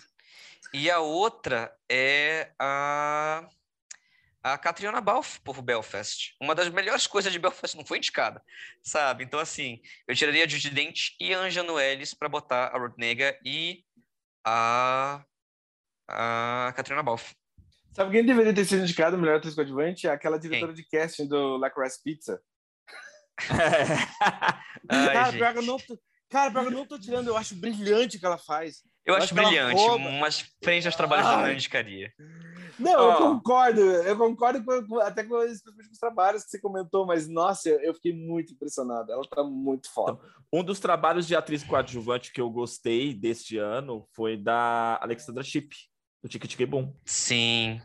Acho bom também, mas eu não sei se ela, eu não sei se eu indicaria ela entre esses nomes que eu vejo aqui, sabe? Uhum. Um, um- trabalho que eu sinto falta assim, de, ter, de ter tido mais, na verdade, campanha é a Anne Dowd por Mass. Na verdade, Mass foi um filme que merecia muito mais campanha. Você sabe? viu um filme- Mass? Eu assisti Mass. Puta merda, nem quero olhar pra tua cara agora. E é brilhante. Inclusive, assim, eu indicaria todo o elenco de Mass. É, Sabe? todo mundo que viu o filme comentou. Eu- Eu indicaria a Anne Dowd, eu indicaria a Martha Plimpton. Eu indicaria todo o elenco de Mass. Todo o elenco de Mass merecia Gente, só como con- conte- contextualizar aqui no podcast, Mass é um dos grandes filmes do ano e é sobre, após um massacre de um tiroteio nos Estados Unidos, os pais do atirador e os pais de vítimas é, sentam para conversar. Basicamente é sobre isso o filme. Sim. E, E outra- e só para ter uma... Essa abordagem é tão brutal e tão... Uma ideia tão é forte. é e saber denso, que eles né? conseguiram, tipo... Que eles conseguiram, digamos assim, fazer uma grande obra a partir disso. Uau. Sim, e assim, gente, e convenhamos, assim, a Anne Dowd é uma das grandes atrizes da atualidade. Desde, desde The Leftovers, passando pelo trabalho dela aí no Conto da Aya, como a Tia Lídia, passando pelo trabalho dela em filmes como Hereditária, etc. Ela é uma das grandes atrizes da atualidade, ela merece muito esse reconhecimento. Então, assim, o trabalho dela em Mass é monstruoso, como ela sempre entrega, e ela tá muito bem em Mass. Eu indicaria fácil ela também, como atriz coadjuvante Mass. Mas a Ruth Negga merecia estar aqui, merecia, tipo, tá no, no, no ápice, no, no top entre as melhores atrizes. Eu peço muito triste que não foi indicado a nada. né? Mas é isso, gente. Então temos aqui nossas indicações. Vamos agora para melhor ator coadjuvante. E os indicados são Kieran Hintz, por Belfast, Jesse Plemons, por O Ataque dos Cães, J.K. Simmons, por Apresentando os Ricardos, Cole Smith McPhee, por Ataque dos Cães, e Troy Kotsu, por Coda. Minha aposta única em Troy Kotsur, sem dúvida alguma. E só pela cena da garganta, ele merece todos os prêmios do mundo. É, E queridinha, Queridinho não devia estar aí. De quem Fala. Simons, talvez. Fala. E olha que É. eu amo o ator. Sabia olha que você eu faz. amo o ator, mas é que, tipo assim, apresentando os Ricardos nada a ver. Então, J.K. Simons. Cara, Mas eu, eu adoro o Quem? ator. Então, J.K. J.K. Simons é o Queridinho não, se- não devia estar aí. Ó, a minha aposta é igual a do André, por, também por, a, a nossa cena da, da garganta é sensacional, cara. Não tem como não, não se emocionar aquela cena. E, cara, eu tentei, eu tentei assistir apresentando os Ricardos. Mano, é ruim demais. Eu não consegui. eu não consegui terminar de assistir. Então, a aposta única de vocês é o Troy Kotsu Isso. e Queridinha. o queridinho ascendente devia estar aqui, J.K. Simons. Simons. Por mais que eu ame J.K. Simons, cara, é- Gente, Então, eu indicaria, e, e eu confesso que eu até indicaria, por exemplo, talvez até mesmo O Bradley Cooper por Licorice Pizza. Pronto. Eu ficaria já feliz, sabe? Eu não. Não, eu também não indicaria ele, não. Vamos lá. É, vamos lá. O meu, a minha aposta também no Troy Kotsu. Eu acho que o trabalho dele. Eu acho que é o melhor trabalho do ano em ator coadjuvante, de longe, assim, porque não tem uma emoção que ele não toca em cena. Ele é engraçado, ele é hilário, cara. Ele é hilário em cena. Então, tipo assim, ele é um comediante perfeito, todas as cenas que ele. A cena dele explicando do menino transando para usar camisinha, etc. Tipo assim, eu, eu me acabava de dar risada na sala, da, na sala de casa, assim, tipo, assistindo o filme. E ele é, ele é intenso como ele tem que ser, sabe? E, e não o fato assim, ah, mu- muita gente comenta do fato assim dele ser surdo e etc. E ah, mas porque ele faz tudo sem, usar, sem utilizar palavras. E honestamente, é tipo assim, ele ele ele honest... para mim isso não faz muita diferença. Óbvio que, que é, a partir do momento que você tem palavras é um desafio maior, mas eu acho incrível como ele literalmente como acho, acho que essa é a diferença. Por ele ser surdo, ele faz aquilo literalmente transparecer para mim que é simplesmente a vida dele, não é um fato a mais na vida dele. É a Uhum. rotina diária dele. Acho que essa é a diferença de você ter um ator que ouve fazendo o papel de um surdo para um ator surdo de verdade. A naturalidade com que ele passa essa Ah. questão de se comunicar em libras, etc. A, a, a, a- autenticidade dele é incomparável dentro dos formas. Assim, É comparando incrível. assim, até um trabalho que eu gosto, que fique claro, comparando até um trabalho que eu gosto, mas o coadjuvante lá de O Som do Silêncio, que é o dono do, do como é o nome dele? O Paul Ratti. Paul Rudd. Tipo, comparando a atuação dele com o Paul Rudd, assim, tipo assim, são duas grandes atuações, mas no Troy Kotz eu vejo uma naturalidade a mais, sabe? Eu não sei Sim. explicar. Nossa, mas, mas eu confesso que eu, eu sou apaixonado. eu amo o. Paul eu amo o Paul que fique claro, eu amo o Paul. A- Aquele, aquele é um trabalho que eu volta e meia retorna assim na minha cabeça, no meu coração, assim, eu não sei. concordo, mas eu acho que que Eu assim, concordo com as coisas que No, eu concordo no Troy Kotz eu falou. vejo uma concordo que você naturalidade falou. que eu não consigo Sim. ver em outras atuações, sabe? Porque, tipo Sim, assim, sim. Não, é, não é uma característica mais do personagem, só é a vida dele, Sim. E sabe? eu concordo. E, e eu o, concordo. o Troy Kotz, como eu falei, ele é engraçado quando ele tem que ser. Ele, tipo assim, ele é o melhor comediante possível em cena quando ele tem que ser. Ele é o melhor dramático possível em cena quando ele tem que ser. É um dos melhores trabalhos do ano. E para mim, ele tá numa das cenas belas do ano, o Troy Kotz, para mim, tem que ganhar o Oscar. Mas eu vou ter um, eu vou colocar um runner-up aqui, que é o Cole Smith McPhee, por Ataque dos Porque- Cães. Sim, é um grande trabalho. pelo, pe- pela trajetória que ele teve nas premiações. É um grande Uhum. trabalho, ele tá incrível, Cole Smith McPhee. E pela trajetória que ele teve nas premiações do ano, que ele ganhou muito prêmio, eu acho que ele tem essa chance aqui de talvez ganhar um Oscar. E o meu queridinho, você nem devia estar aqui, é o J.K. Simmons, gente. Tipo assim, é, cara, não há justificativa para ter o J.K. Simmons aqui. Amo o J.K. Simmons, eu acho ele um grande ator. Eu acho a atuação dele em. Tanto, tanto em Whiplash, que tipo assim, já, já é meio barbada falar da atuação dele em Whiplash, mas Uhum. quanto em Palm Springs. Grandes atuações que mereciam prêmios. Uhum. Mas eu não entendo a indicação dele aqui. A, a impressão que dá é que ele foi indicado por ele ser o, o J.K. Simmons, sabe? Então, assim, tinha É. Jason Isaacs, tinha Red Burney por Mass, que mereciam muito essa indicação. Se tinha, sei lá, tipo assim, pra mim até o trabalho do, do, do... eu Sempre esqueço o nome da porra desse ator. Como é o nome do, do ator lá do, do, do Pra Cima? Que faz o... o O Mark? Rylance, Mark Rylance, brilhante, Mark Rylance, brilhante, grande ator. A- Até o Uhum. Mark Rylance, por Não Olhe Pra Cima, ele tá brilhante em Não Olhe Pra Cima. Ele tem a melhor atuação do filme. Passando ele tem a pelo Ed Harris em A Filha Perdida. Sim, eu pensei. Passando pelo Ed Harris e A Filha Perdida, Sim. sabe? Ou... Não sei, tinha tanta gente pra indicar em ator coadjuvante. Acho que até o William, o William Defoe, que não, tá, não é dos melhores filmes dele, mas o William Defoe no Beco do Pesadelo merecia mais do Sim. que o, o J.K. Simons. Ou, honestamente, até o Jamie Dornan em Belfast, sabe? É uma grande atuação. É, é, é, tá ali ao lado do Kieran Hines, ali lado a lado, eles estão ótimos em cena. E não rolou essa indicação, assim. E, e, e indicaram o J.K. Simmons em cima da hora. Não faço ideia do porquê, mas É. é, é o que tá lá, né, gente? A gente tem que simplesmente aceitar. Ou, ou por exemplo, um dos. Se a academia queria causar caos, como causou nas categorias, indicava o ator de Titânia. Como é o nome do ator francês de Titânia? Vicente Lindon. Vicente Lindon, boa, total. Ele, fuck. Ele tem umas, umas Em melhores coadjuvante, sabe? Então, assim, o, é, o que tá indicado por, Bel- por Belfast merecia tá aí? Eu não. Silent merecia muito. Que era Hintz, É? tá incrível. Assim, o elenco de Belfast merecia muito esse reconhecimento. Que era Hintz, o Jamie Dornan e a Katrina Balfe. Eles três mereciam indicação. Hum. Pra mim, eles, eles três mereciam indicação. Gente, Mike Feist do West Side Story podia estar no lugar de Mike faz pro West Side Story. Mike faz ele, pro West Side ele tem, Story. eu acho, eu- é um trabalho tão completo, tão complicado assim. Eu acho tão bonito que ele faz. A maneira E- como eu- eu- tão complexo. Exato, e é complexo porque, assim, é um personagem extremamente violento, físico, que dança incrivelmente bem, mas passa essa violência na dança e no... É, é muito... E então, ele também, sinceramente, o Feist teve um dos melhores momentos para mim do ano, assim, que você vê, tipo, o Riff em um, em um segundo ele vira uma criança, assim, e é muito, tipo, bonito de ver Sim. aquilo. Tipo assim, você vê É um aquele homem... momento de que- atuação. É, foi um daqueles momentos momentos de atuação que eu falei, uau, me quebrou, assim, sabe? Sim, Ele devia ter sido indicado. sim. And the Oscar goes to. Então, vamos lá, gente. Melhor ator. Temos aqui indicados Andrew Garfield por Tic Tic Boom, Benedict Cumberbatch por Ataque dos Cães, Denzel Washington por A Tragédia de Macbeth, Javier Bardem por Apresentando os Ricardos e Will Smith por King Richard. Quem vai ganhar o Oscar, André?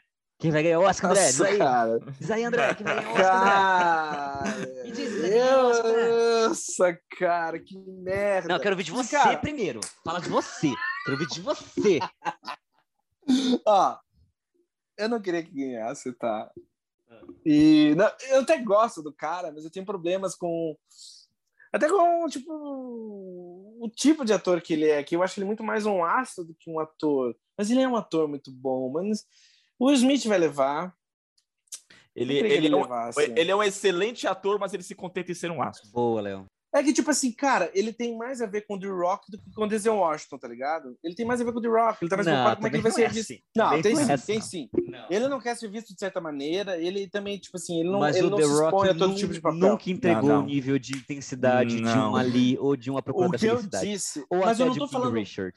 É. Não, mas eu não tô falando da qualidade da atuação, eu tô falando do tipo de escolha, assim, sabe? Que, tipo assim, o The, o, o The Rock tem... Ele, ele, ele se preocupa como ele vai aparecer em cena e o que que ele vai... Tipo assim, cara, sei lá. Mas o The Rock não tem opção. esse tipo- O The Rock não tem opção. O Will Smith tem. Ele podia ser um, um puta artista. faz tudo ser pior ainda. né? Eu não, ó, É. eu não vou nem fingir, ó, eu não vou nem fingir. Eu gostava mais do Will Smith, mas eu deixei, eu passei a desgostar dele quando ele disse não por Django do Tarantino. Daí, e os motivos que ele disse não por Django. Daí, ali pra mim, eu, eu peguei birra dele. Eu não tinha essa birra dele.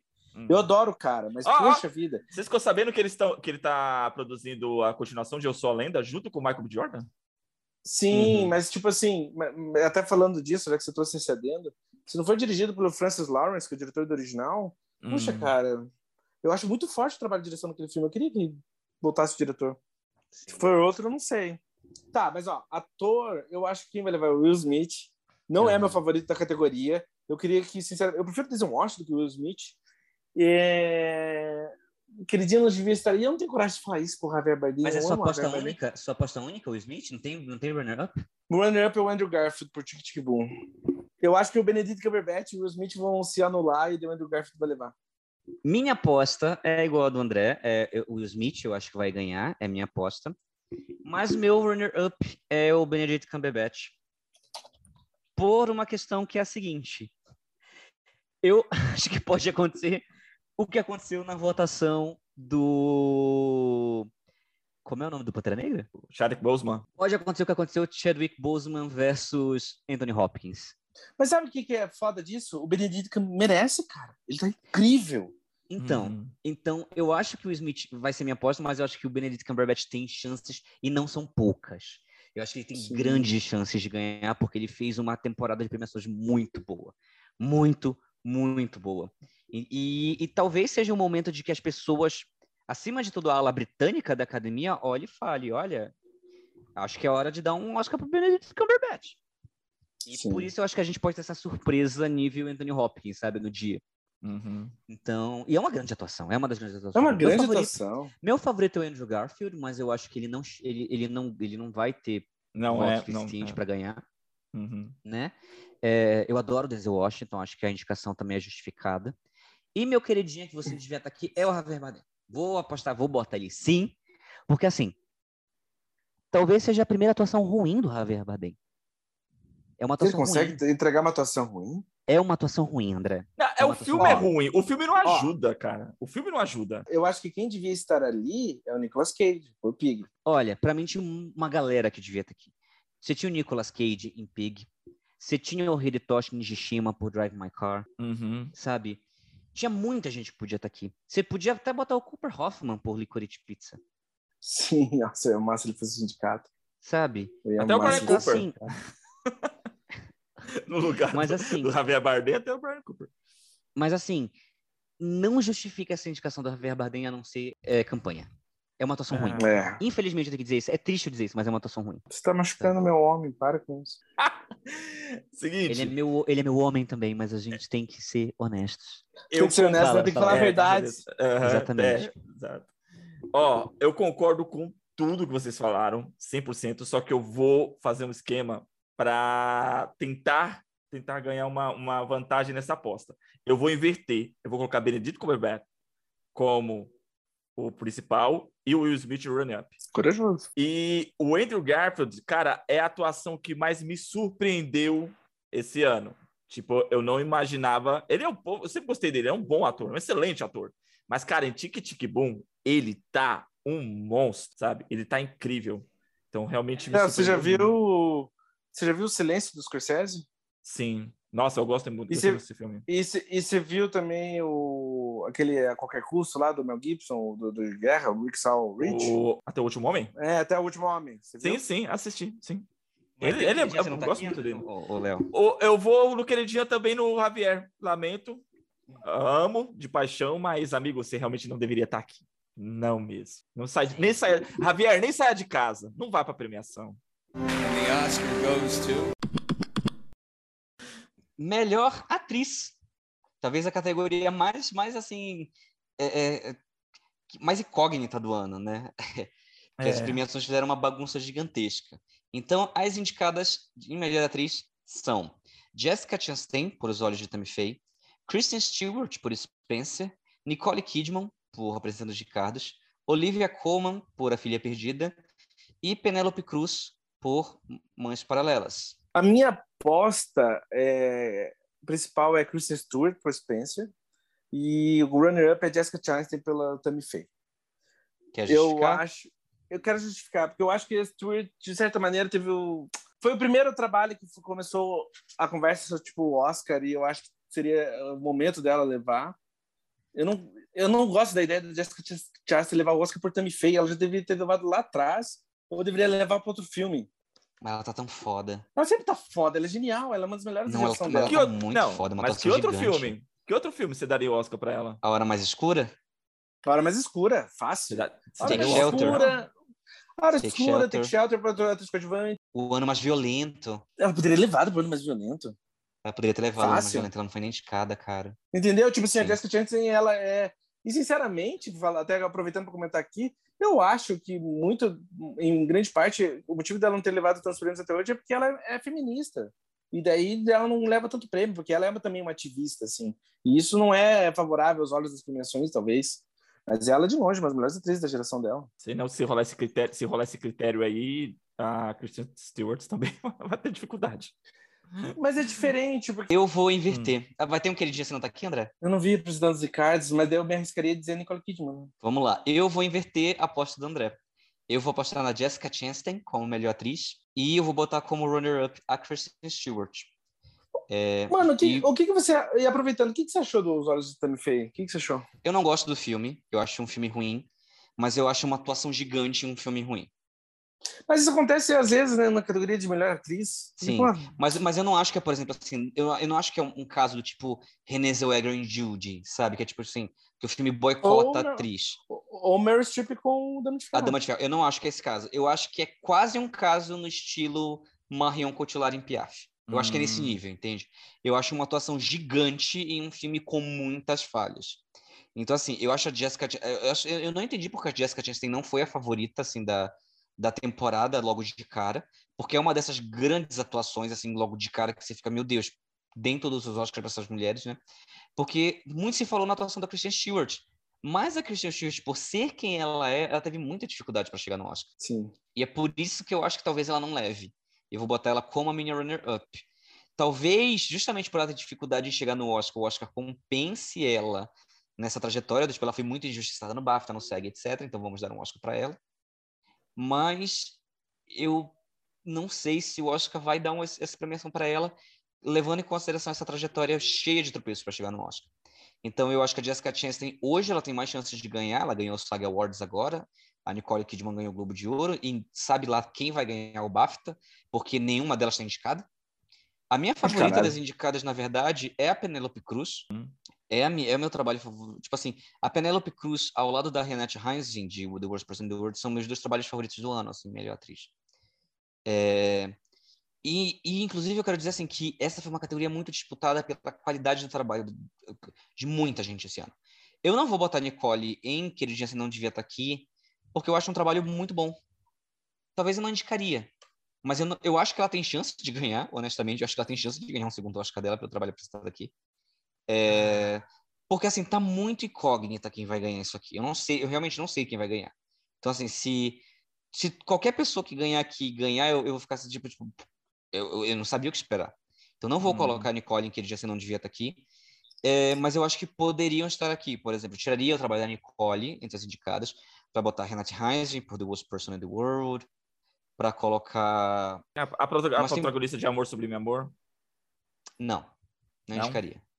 Hum. Entre esses cinco trabalhos aqui, eu não indicaria. Sabe, tipo assim, se botar Renate Heinzing, Penelope Cruz, Olivia Colman, eh, Jessica Chastain e Kristen Stewart, eu não tiraria nenhum desses cinco trabalhos para colocar ninguém, sabe? Tipo, tirando a Nicole Kidman desse pódio aqui, para botar Renate Heinzing.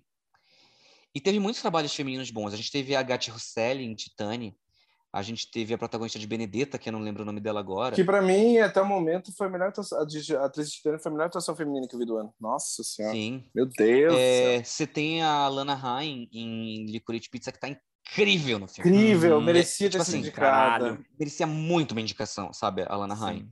Então, assim, teve muita atuação feminina boa esse ano. Então é Uhum. difícil a gente dizer, assim, é, quem, quem seria um pódio de cinco. Mas meu pódio, pessoal, seria esse. Renate Heinzing, Penelope Cruz, é, Kristen Stewart, Olivia Colman, Jessica Chastain.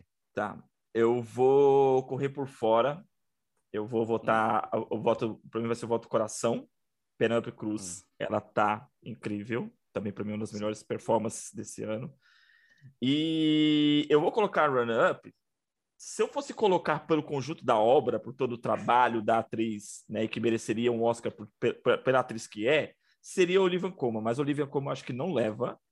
Acho que das, das cinco é a que, a que menos leva. Ela é quase, ela é quase o queridinha. Ela só é queridinha porque a filha, a filha perdida é um filme ela tá, é, tá e ela tá incrível. incrível. Sim. Mas então, por esse critério, vai ser a, a Jessica Chastain. O meu run-up. Tá. Aham. Algum queridinha? Não, não, não vou ser ousado. Ah, Ó, tipo Tá. assim, cara, não tem como, não tem como criticar Nicole Kidman, né, meu? Puta, ela é realmente uma das poucas coisas boas que tem no filme é ela. Então, Então vamos lá. Oscar de melhor direção. Os indicados são Jane Campion por Ataque dos Cães, Kenneth Branagh por Belfast, Paul Thomas Anderson por Licorice Pizza, Ryusuke Hamaguchi por Drive My Car ou Drive My Car e Steven Spielberg por Amor Sublime Amor. Bom, minha aposta única é Jane Campion, Say Runner Up e meu queridinho Você Nem Devia Estar Aqui era o Kenneth Branagh porque o Denis Villeneuve merecia indicação. eu concordo. Eu, Me- Ctrl, Ctrl C, Ctrl V. Mas você não vai, fico não, vai, não vai botar a sua aposta do coração de Drive My Car em direção? Não, minha aposta do coração Drive My Car vai ser melhor filme. Tá. Dando spoiler. Spoiler, spoiler. Minha aposta única é Jane Campion, mas eu fico muito tentado a colocar o Spielberg como o runner-up. E aquele dia não devia estar Kenneth Branagh por Belfast. Que puta que pariu. Vai ser a aposta única eu- ou vai ter runner-up, André? Cara, minha, ó, minha aposta é Jane Campion para melhor diretora e runner-up Spielberg. Runner-up Spielberg. Caraca, você acha que o Spielberg Runner-up leva? Spielberg. Mano, agora eu tô muito afim de assistir esse filme, porque, caralho, vocês acham que o Spielberg leva? Mas eu vou, eu vou explicar. Um, um uma das coisas mais impressionantes que eu vi no- no- nos últimos anos é o trabalho do Spielberg no West Side Story. Porque, assim, ele é um dos grandes diretores visuais da história do cinema. Quando eu digo um dos grandes diretores visuais, ninguém move a câmera como ele. E daí você vê um filme onde é alimentado nesse motor, digamos assim, você vê um Spielberg sem freios, um Spielberg, assim, um, um gênio da história do cinema, é, chamando o movimento para contar aquela história. É, como eu comentei lá antes, tem certas, tem certas cenas, certos movimentos de câmera assim, que eu, é, é tanta coisa brilhante, tão rápido, que vai tudo por cima da minha cabeça, sabe? Preciso revisitar o filme para tentar entender direito. Eu acho muito forte o trabalho dele, assim. Um, é você vê um gênio. Eu concordo com o André. Então, assim, é difícil colocar ele no runner-up, assim, sabe? Você vê um. Uhum. É, é, por exemplo, e daí, e daí justificando a minha escolha. É, talvez a Jane Camp eu leve em outra categoria. Ela não tá em outra categoria também? Ah, É um filme. roteiro. Então, Enfim. e daí, daí nisso eu consigo ver acontecer, sabe? Talvez tipo role isso, talvez ela leve em outra categoria e daí o Spielberg leve o melhor diretor. Eu, eu concordo muito com o André, assim, o Steven Spielberg, ele faz um trabalho absurdo de direção em, em, em Amor Sublime Amor. Talvez o melhor trabalho dele desde o Resgate Soldado do Ryan, assim, sabe? E eu- a gente até conversou, né? E a gente até conversou, né? Que o trabalho de direção dele aqui é literalmente uma aula de como fazer cinema musical. Parece que não existiu cinema musical nessa década e ele literalmente criou um tutorial de como se fazer isso. Sabe? Olha, gente, parem de fazer teatro musical filmado. Cinema musical é assim, sabe? Parece que virou brincadeirinha de criança os últimos musicais que saíram nos últimos anos, assim, questões de, de, de, linguagem. Para mim é o melhor visual. musical que tem desde Moulin Rouge. Fácil. Pois é. É o melhor musical desde Moulin Rouge. E é louco, porque, tipo assim, é, eu acho meio mágica, porque, tipo assim, mesmo ele tendo um trabalho brilhante, é tão. É amarrado tão consistentemente, é tão coeso o trabalho, que, tipo, é, é, tão, é tão uma atrás da outra que não chama atenção para si. Mas Sim. tá lá, é, é tudo tão bom que é incrível. Você fala, meu Deus Sim. do céu. E eu gosto muito de Tic Tic Boom, mas o que o Spielberg faz é em outro nível. É em outro nível. Eu até recomendo para as pessoas que, tipo assim, não gostarem tanto de musical, tentem ver um filme mais, tipo, tentem ver o filme como ele posiciona os atores e como ele mexe a câmera. E você vai ver um dos melhores espetáculos aí dos últimos anos. And the Oscar goes to E chegamos na última categoria, que é a categoria de melhor filme. E os indicados são Belfast, Coda, Não Olhe Pra Cima, Drive My Car, Duna, King Richard, Licorice Pizza, Nightmare Alley, Bico dos Pesadelos, O Ataque dos Cães e Amor Sublime Amor. Eu acho que queridinha, queridinha não devia estar aí, é não olhe pra cima, porque eu tenho bira. Tipo assim, cara, tá bom, moralmente esse filme tá no melhor lugar possível, mas a execução é ok, sabe? Não, filme, não, esse filme não devia estar entre os melhores filmes do ano, né? Nem André, mas fodendo. fale do seu, fale da sua aposta antes de falar do Não, mas eu quis tirar o ódio, eu quis só tirar o ódio do lado. O meu voto, eu acho que quem vai levar o melhor filme é Ataque dos Cães. Por muitos motivos, além de. Além das controvérsias que surgiram nos últimos, nas últimas semanas, e eu acho que é o filme que teve mais força consistente aí nas premiações. Eu acho que é o filme que vai levar melhor filme. Sem runner-up, eu acho que dos Cães é o favorito. Sem runner-up, aposta única? Aposta única, baby.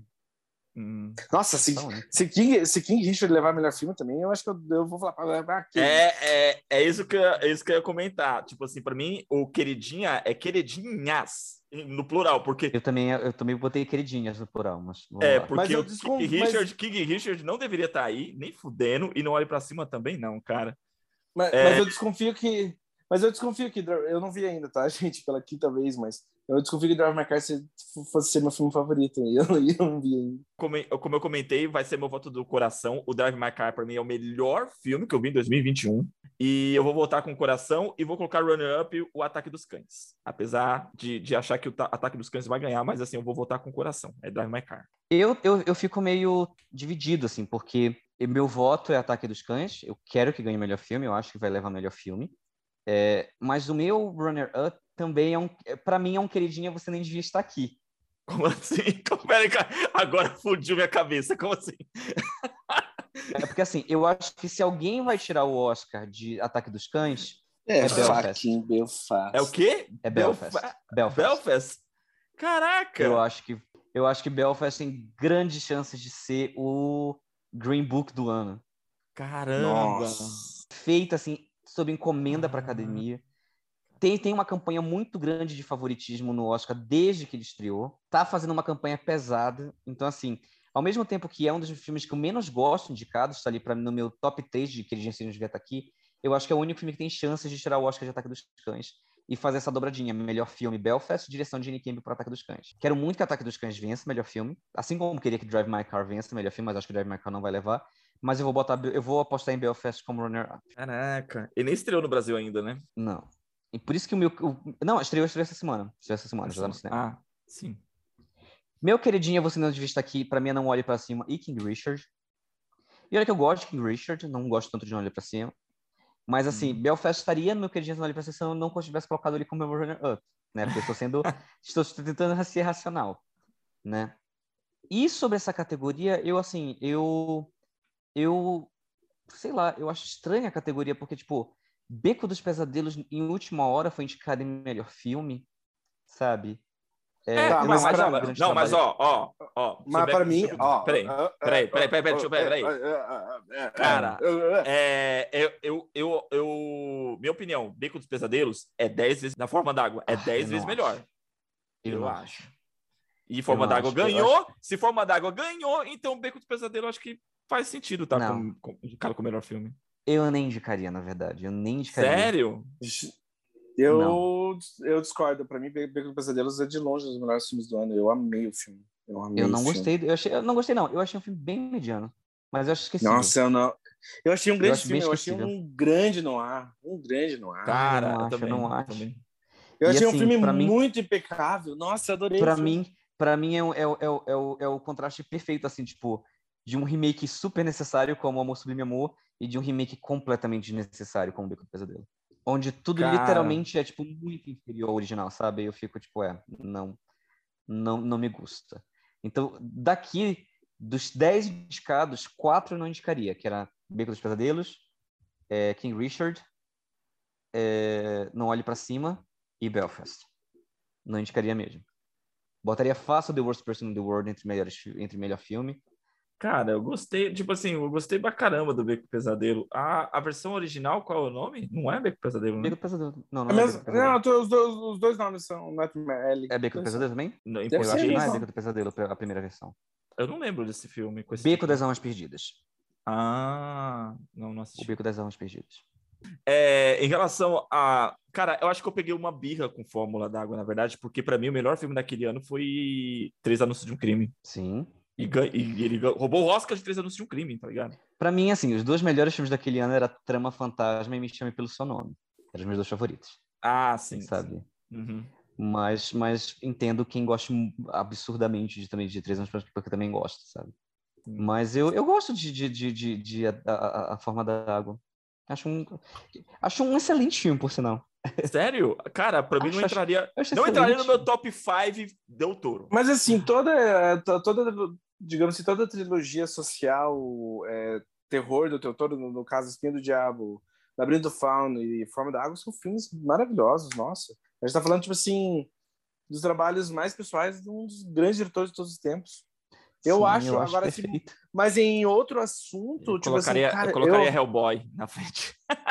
Não, nem fodendo. Mas eu gosto Não. muito de- tô zoando, mas- tô zoando. Mas sabia que eu acho que Hellboy, falando isso, eu acho que Hellboy 2 envelheceu muito bem. Confesso pra você. Sim. É, mas vamos lá, vamos, vamos, vamos continuar falando da categoria. Vocês querem falar um pouco da categoria de melhor filme? Eu quero, além das coisas que eu já falei, eu acho que você devia dar outra chance pro Beco do Pesadelo, hein? O tempo vai dizer. Hum. Eu acho um filme muito foda. Eu acho um filme Hum, muito foda. não, me acho, gostei. acho mediano. Acho mediano. Você, você é mediano. Você é mediano. Tá, isso Cara. talvez eu seja mesmo. Não, não, mano, você não é mediano, mano. Você é maravilhoso, você é incrível. Olha, eu já Não, fui muito mano, achincalhado hoje por causa de fãs de quadrinho, então não vem me encher o saco, não. Cara, eu acho, eu, eu acho o Beco do Pesadelo um puta filme. Putz, eu gostei muito do filme. Mas mais nada, é, é isso.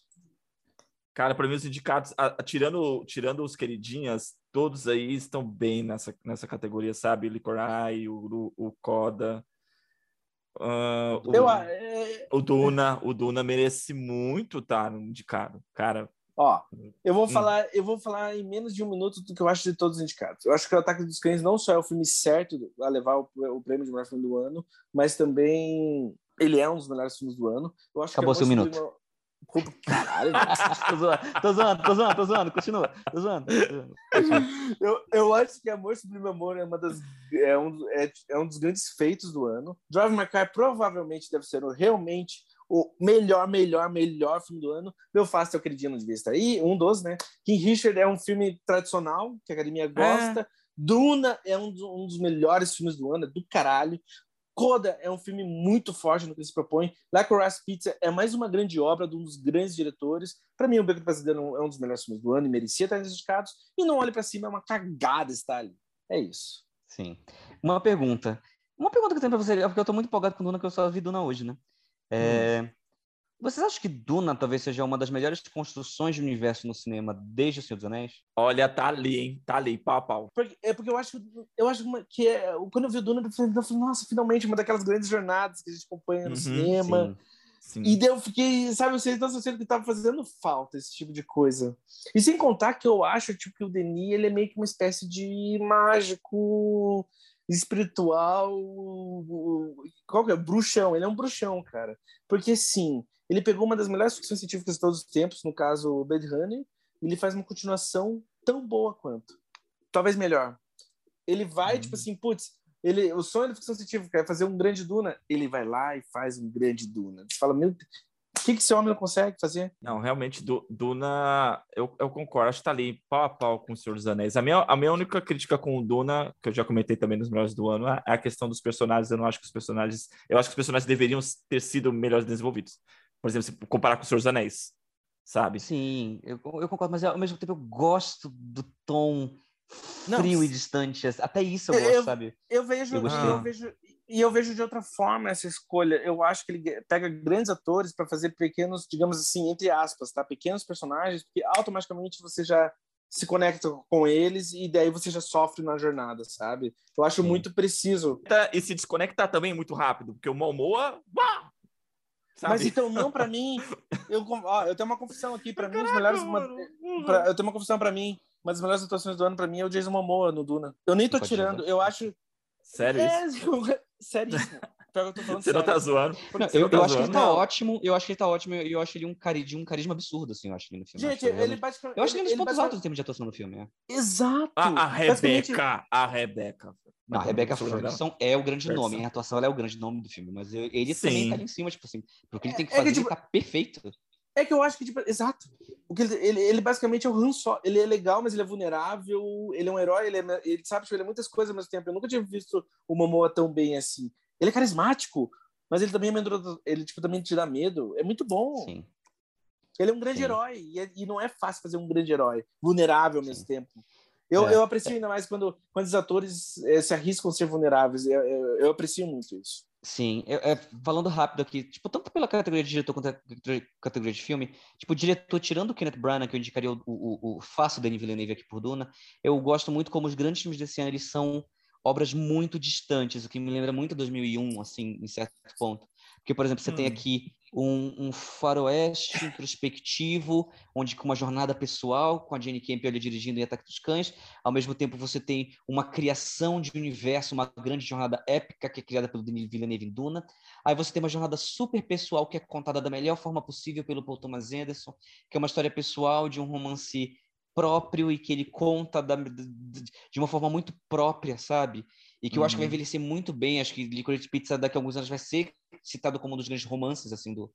E aí você tem uma jornada quase que espiritual em Drive My Car, é, é, é, filosófica espiritual. E aí você tem um grande musical e uma aula de como se fazer cinema de primeira com Spielberg, sabe?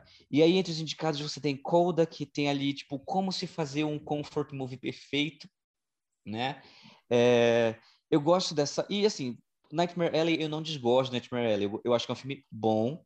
Não sei se eu coloco entre os melhores do ano, mas eu acho um filme bom. E eu acho que também ele entra nessa coisa de que são filmes muito distantes assim um do outro que são indicados. Então você tem esse Uhum. pesadelo gótico do Nightmare Alley e King Richard está ali como o queridinho da academia. Tem Belfast que é aquele filme feito para academia com carinha de filme artístico, mas que talvez não seja tão. Enfim, eu gosto dessa variedade de filmes e como É. como são filmes muito distantes entre si indicados ali. The Oscar.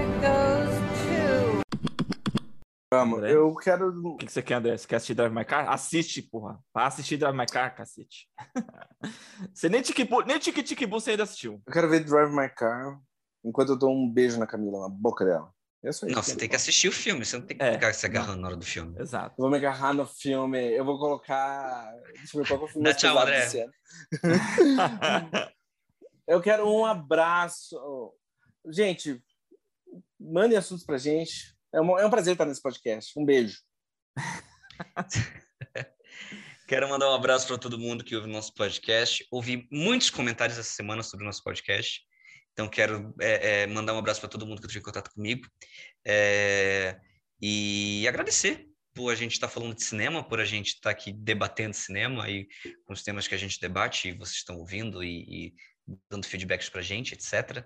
É, quero agradecer para todo mundo que, tipo, muitos comentários sobre os podcasts do Batman e do, da franquia Pânico, né? É, Uhum. parece que é uma coisa que pega bastante no coração da galera aí.